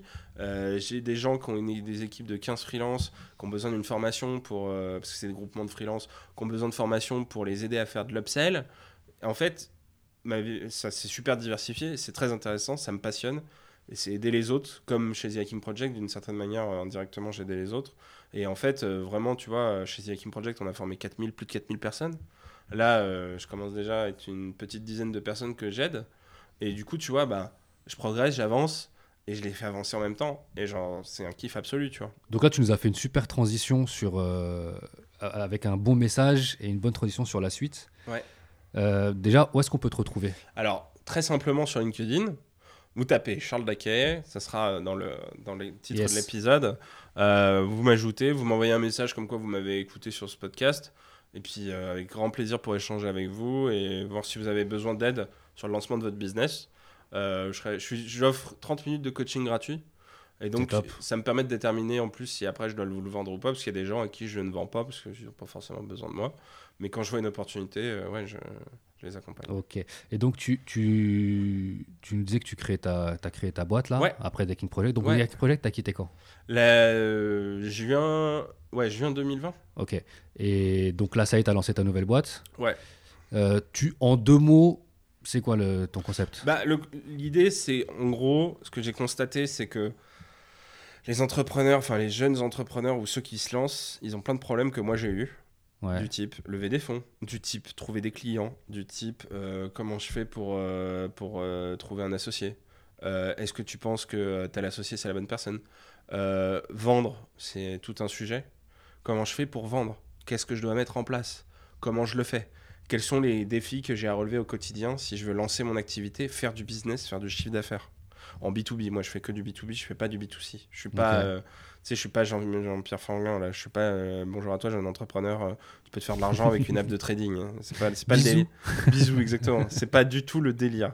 Le délire, c'est ok, tous les jours, tu vas te lever à 8h30, tu vas te connecter sur l'application euh, que j'ai, tu vas avoir des défis à relever, tu vas devoir exécuter au cours de la journée ces défis que tu que tu t'es imposé à toi-même. À la fin de la journée, tu fais un euh, comment dire, tu fais un, Un récap, un un- récapitulatif de ce que tu as fait au cours de la journée. Comment est-ce que tu as atteint tes objectifs, est-ce que tu les as pas atteints, comment on peut comment tu peux t'améliorer? Donc tu t'auto-analyses euh, et ensuite toutes les semaines J'étais une heure au téléphone et il y a euh, toutes les personnes qui font la formation ou qui se font accompagner parce que tout le monde ne prend pas forcément la formation. Parfois, ils prennent juste l'accompagnement. Euh, et ensuite, en gros, euh, toutes les semaines, j'ai toutes les personnes que j'accompagne que je réunis deux heures par Une semaine sorte de mastermind en fait. dans un, dans un atelier et les gens discutent et, et partagent en fait bah, justement les bonnes pratiques qu'ils ont réussi à mettre en place dans les semaines, ce qui, là où ils ont fail, comment ils peuvent s'améliorer et en fait les gens échangent et moi je reste deux heures mais souvent ça dure 4 heures, 5 heures, euh, les gens ils parlent euh, de leurs enjeux et ils s'aident les uns les autres. Ok, super. Donc en gros, c'est une application, Alors c'est pas une application. euh, mais qui en, une application qui est en support de ton coaching. Voilà, c'est ça. En gros, c'est un truc qui s'appelle Microdoing. C'est une application qui s'appelle Microdoing qui est fait par un pote. Qui s'appelle Antoine, euh, qui est super. L'application est vraiment bonne. Euh, et en gros, grâce à cette application, et un sous-traitant, enfin c'est un sous-traitant pour moi, bah, j'a- j'accompagne les, les personnes qui viennent chez moi. Mais c'est vraiment une des caractéristiques de cet accompagnement. Si tu choisis que de te faire accompagner, tu n'auras pas l'app. Ok. C'est si tu fais la C'est formation. une sorte d'option en plus. Voilà, euh, c'est ça. C'est si tu qui fais permet d'être plus efficace derrière. Ouais, c'est si tu fais la formation. Et en gros, moi j'accompagne des gens qui vont lever 500 000 euros, qui ont déjà des clients. Ces gens-là, ils n'ont pas forcément besoin de la formation. Par contre, ils vont peut-être avoir besoin de mon, euh, de mon aiguillage sur avec qui je dois lever, comment je lève, euh, qu'est-ce que je fais. Tu vois? Là en ce moment, j'en accom- accompagne deux Mhm. qui lèvent des fonds. Et donc là, on parle de 500 000 boules à chaque fois. Et donc, bah, il faut déterminer qui on doit avoir comme qui on doit, auprès de qui on doit lever, comment on doit lever, quels sont les sujets. Et en ce moment, il y a beaucoup d'argent sur le marché. Donc, si jamais vous avez une bonne idée, que vous commencez à avoir des clients, c'est le moment de lever. Yes. Il y a plein, plein d'argent sur, le, sur la place. Ok. Tu, tu disais justement que tu donnais des conseils sur tu vas te lever à 8h30, etc. Tu vas faire ton rythme. Ouais. Est-ce que. Non, la question, c'est même pas par rapport à ça. C'est est-ce que toi, tu as un rythme de vie super réglé? Est-ce que tu as des. T'as des, euh, des choses que tu fais tous les jours, tu as des rituels, des choses comme ça? Tu Alors- te lèves super tôt, tu te couches super tôt, tu, Ouais. tu te lèves super tard, tu te couches super tard. Comment ça se passe? Alors, c'est peut-être. Toi, mon- personnellement. Ouais, ouais, moi personnellement. Bah, le truc, c'est que je sais que euh, moi, j'adapte mon emploi du temps à la charge de travail que j'ai. Ok. Si j'ai pas beaucoup de boulot, je vais être chill. Si j'ai beaucoup de travail, ben, je vais me lever de bonne heure et je vais y aller, tu vois. Donc je sais qu'il y a plein de gens qui disent ouais, Miracle Morning, tout ça. Il y a une époque, j'étais dans ce délire-là. Euh, pas Miracle Morning, mais dans- il y a une époque où je me levais à 8h, enfin 7h, pardon. Et puis je faisais 30 minutes de sport, et puis après je faisais ma douche et tout. Et en fait, le truc, c'est que tu as toujours un truc dans ta vie qui t'empêche de faire ça proprement et efficacement. Et en gros, petit à petit, euh, c'est un peu parti dans tous les sens. Mais euh, je, je- je sais que c'est en grand- grandement lié à la situation actuelle où tu es chez toi toute la journée, Ouais. où tu sors pas ou peu. Euh, et cette période de Covid, par exemple, elle est très compliquée pour quelqu'un comme moi. Euh, c'est très dur. Euh, et c'est pour ça que je pars en Estonie. Yes. Voilà. Tu, tu veux en parler rapidement ou? Ouais, ouais, bah globalement, t'as pas l'administration française. Tout se fait en ligne. Euh, tu peux faire les. Ceux qui parlent pas euh, estonien, c'est la majorité des gens. Pas de souci parce qu'en fait, euh, l'administration est même en anglais là-bas. Donc, Il suffit de parler anglais. gères formulaires sont en anglais. Les D'accord. formulaires de, de, de l'administration. Tout est en ligne. Il n'y a plus de guichet. Ok. Donc tu peux pas te pointer physiquement dans un guichet. Tout est en ligne. C'est deux fois moins de. En gros, j'ai calculé que j'allais faire entre 40 et 60% d'économies de cotisation et d'impôts en fonction de, de, si tu veux, de quel chiffre d'affaires j'allais faire. Ouais. Euh, et en plus, et la vie doit être moins chère aussi. la, vie est moins chère, euh, 40% moins cher, l'immobilier deux fois moins cher. Euh, donc, euh, il n'y a pas d'insécurité, zéro, que dalle. Tu peux sortir à 2h du matin, euh, il y a- enfin, il n'y a, y a aucun problème. C'est euh, ultra dynamique. En plus, ils, sont ils vont per- bientôt percer un tunnel sous la mer Baltique entre Tallinn et Helsinki. Et donc, en fait, ça va, à mon avis, faire multiplier les prix de l'immobilier par deux, je pense. Ouais, c'est possible. ouais. Euh, si tu as envie de te développer, c'est à 2 heures en avion de Paris. C'est génial. Bon, là, moi, je vais y aller en, je vais y aller en voiture plus ferry Ok. à Tallinn parce que comme j'ai une voiture, bah voilà. Toi, tu vas t'installer là-bas. tu ouais, vas ouais, je m'installe là-bas, donc c'est obligé de prendre une voiture et tout. Euh, et, euh, et donc du coup, non, mais je suis vraiment heureux de quitter la France là parce que ça devient compliqué quoi. et même pour créer une boîte ou fermer une boîte en Estonie, c'est très simple, tu vois. En. France, c'est simple de créer une boîte, c'est beaucoup plus compliqué de la, De fermer. fermer, ouais. Ça, c'est vraiment genre euh, très très compliqué. Ok. Euh, Est-ce qu'il y y a un livre ou un film qui a changé ta vie ou qui a changé ta manière de, de voir les choses? Comme ça, là, dans, dans ce temps, je te dirais euh, le loup de Wall Street. c'est Que tu nous as caricatural. cité tout à l'heure C'est le caricatural, mais vraiment, le loup de, le loup de Wall Street, c'est, ça te donne une bonne logique de quel est l'état d'esprit que tu dois avoir pour vendre. Je parle pas de la morale de ce qu'ils vendent, Mhm. je parle de l'état d'esprit de la vente. Qui est, globalement, euh, c'est un peu ça, franchement. Non, c'est Pour être efficace. Et le livre... euh, C'est-à-dire que lui, c'est ce, ce, ce- le, ce le film- livre, le livre qui a, qui a, qui m'a, qui m'a fait prendre conscience de beaucoup de choses, c'est comment se faire des amis et être influent de, Dale- Carnegie. Je recommande vraiment de le, de le lire. Ouais, moi aussi. Et sinon, si c'est philosophique, vu l'époque qu'on est en train de traverser, je recommande de lire 1984. Orwell Ouais, parce qu'on est vraiment en plein dedans. Quoi. Voilà. Ouais, très bon choix.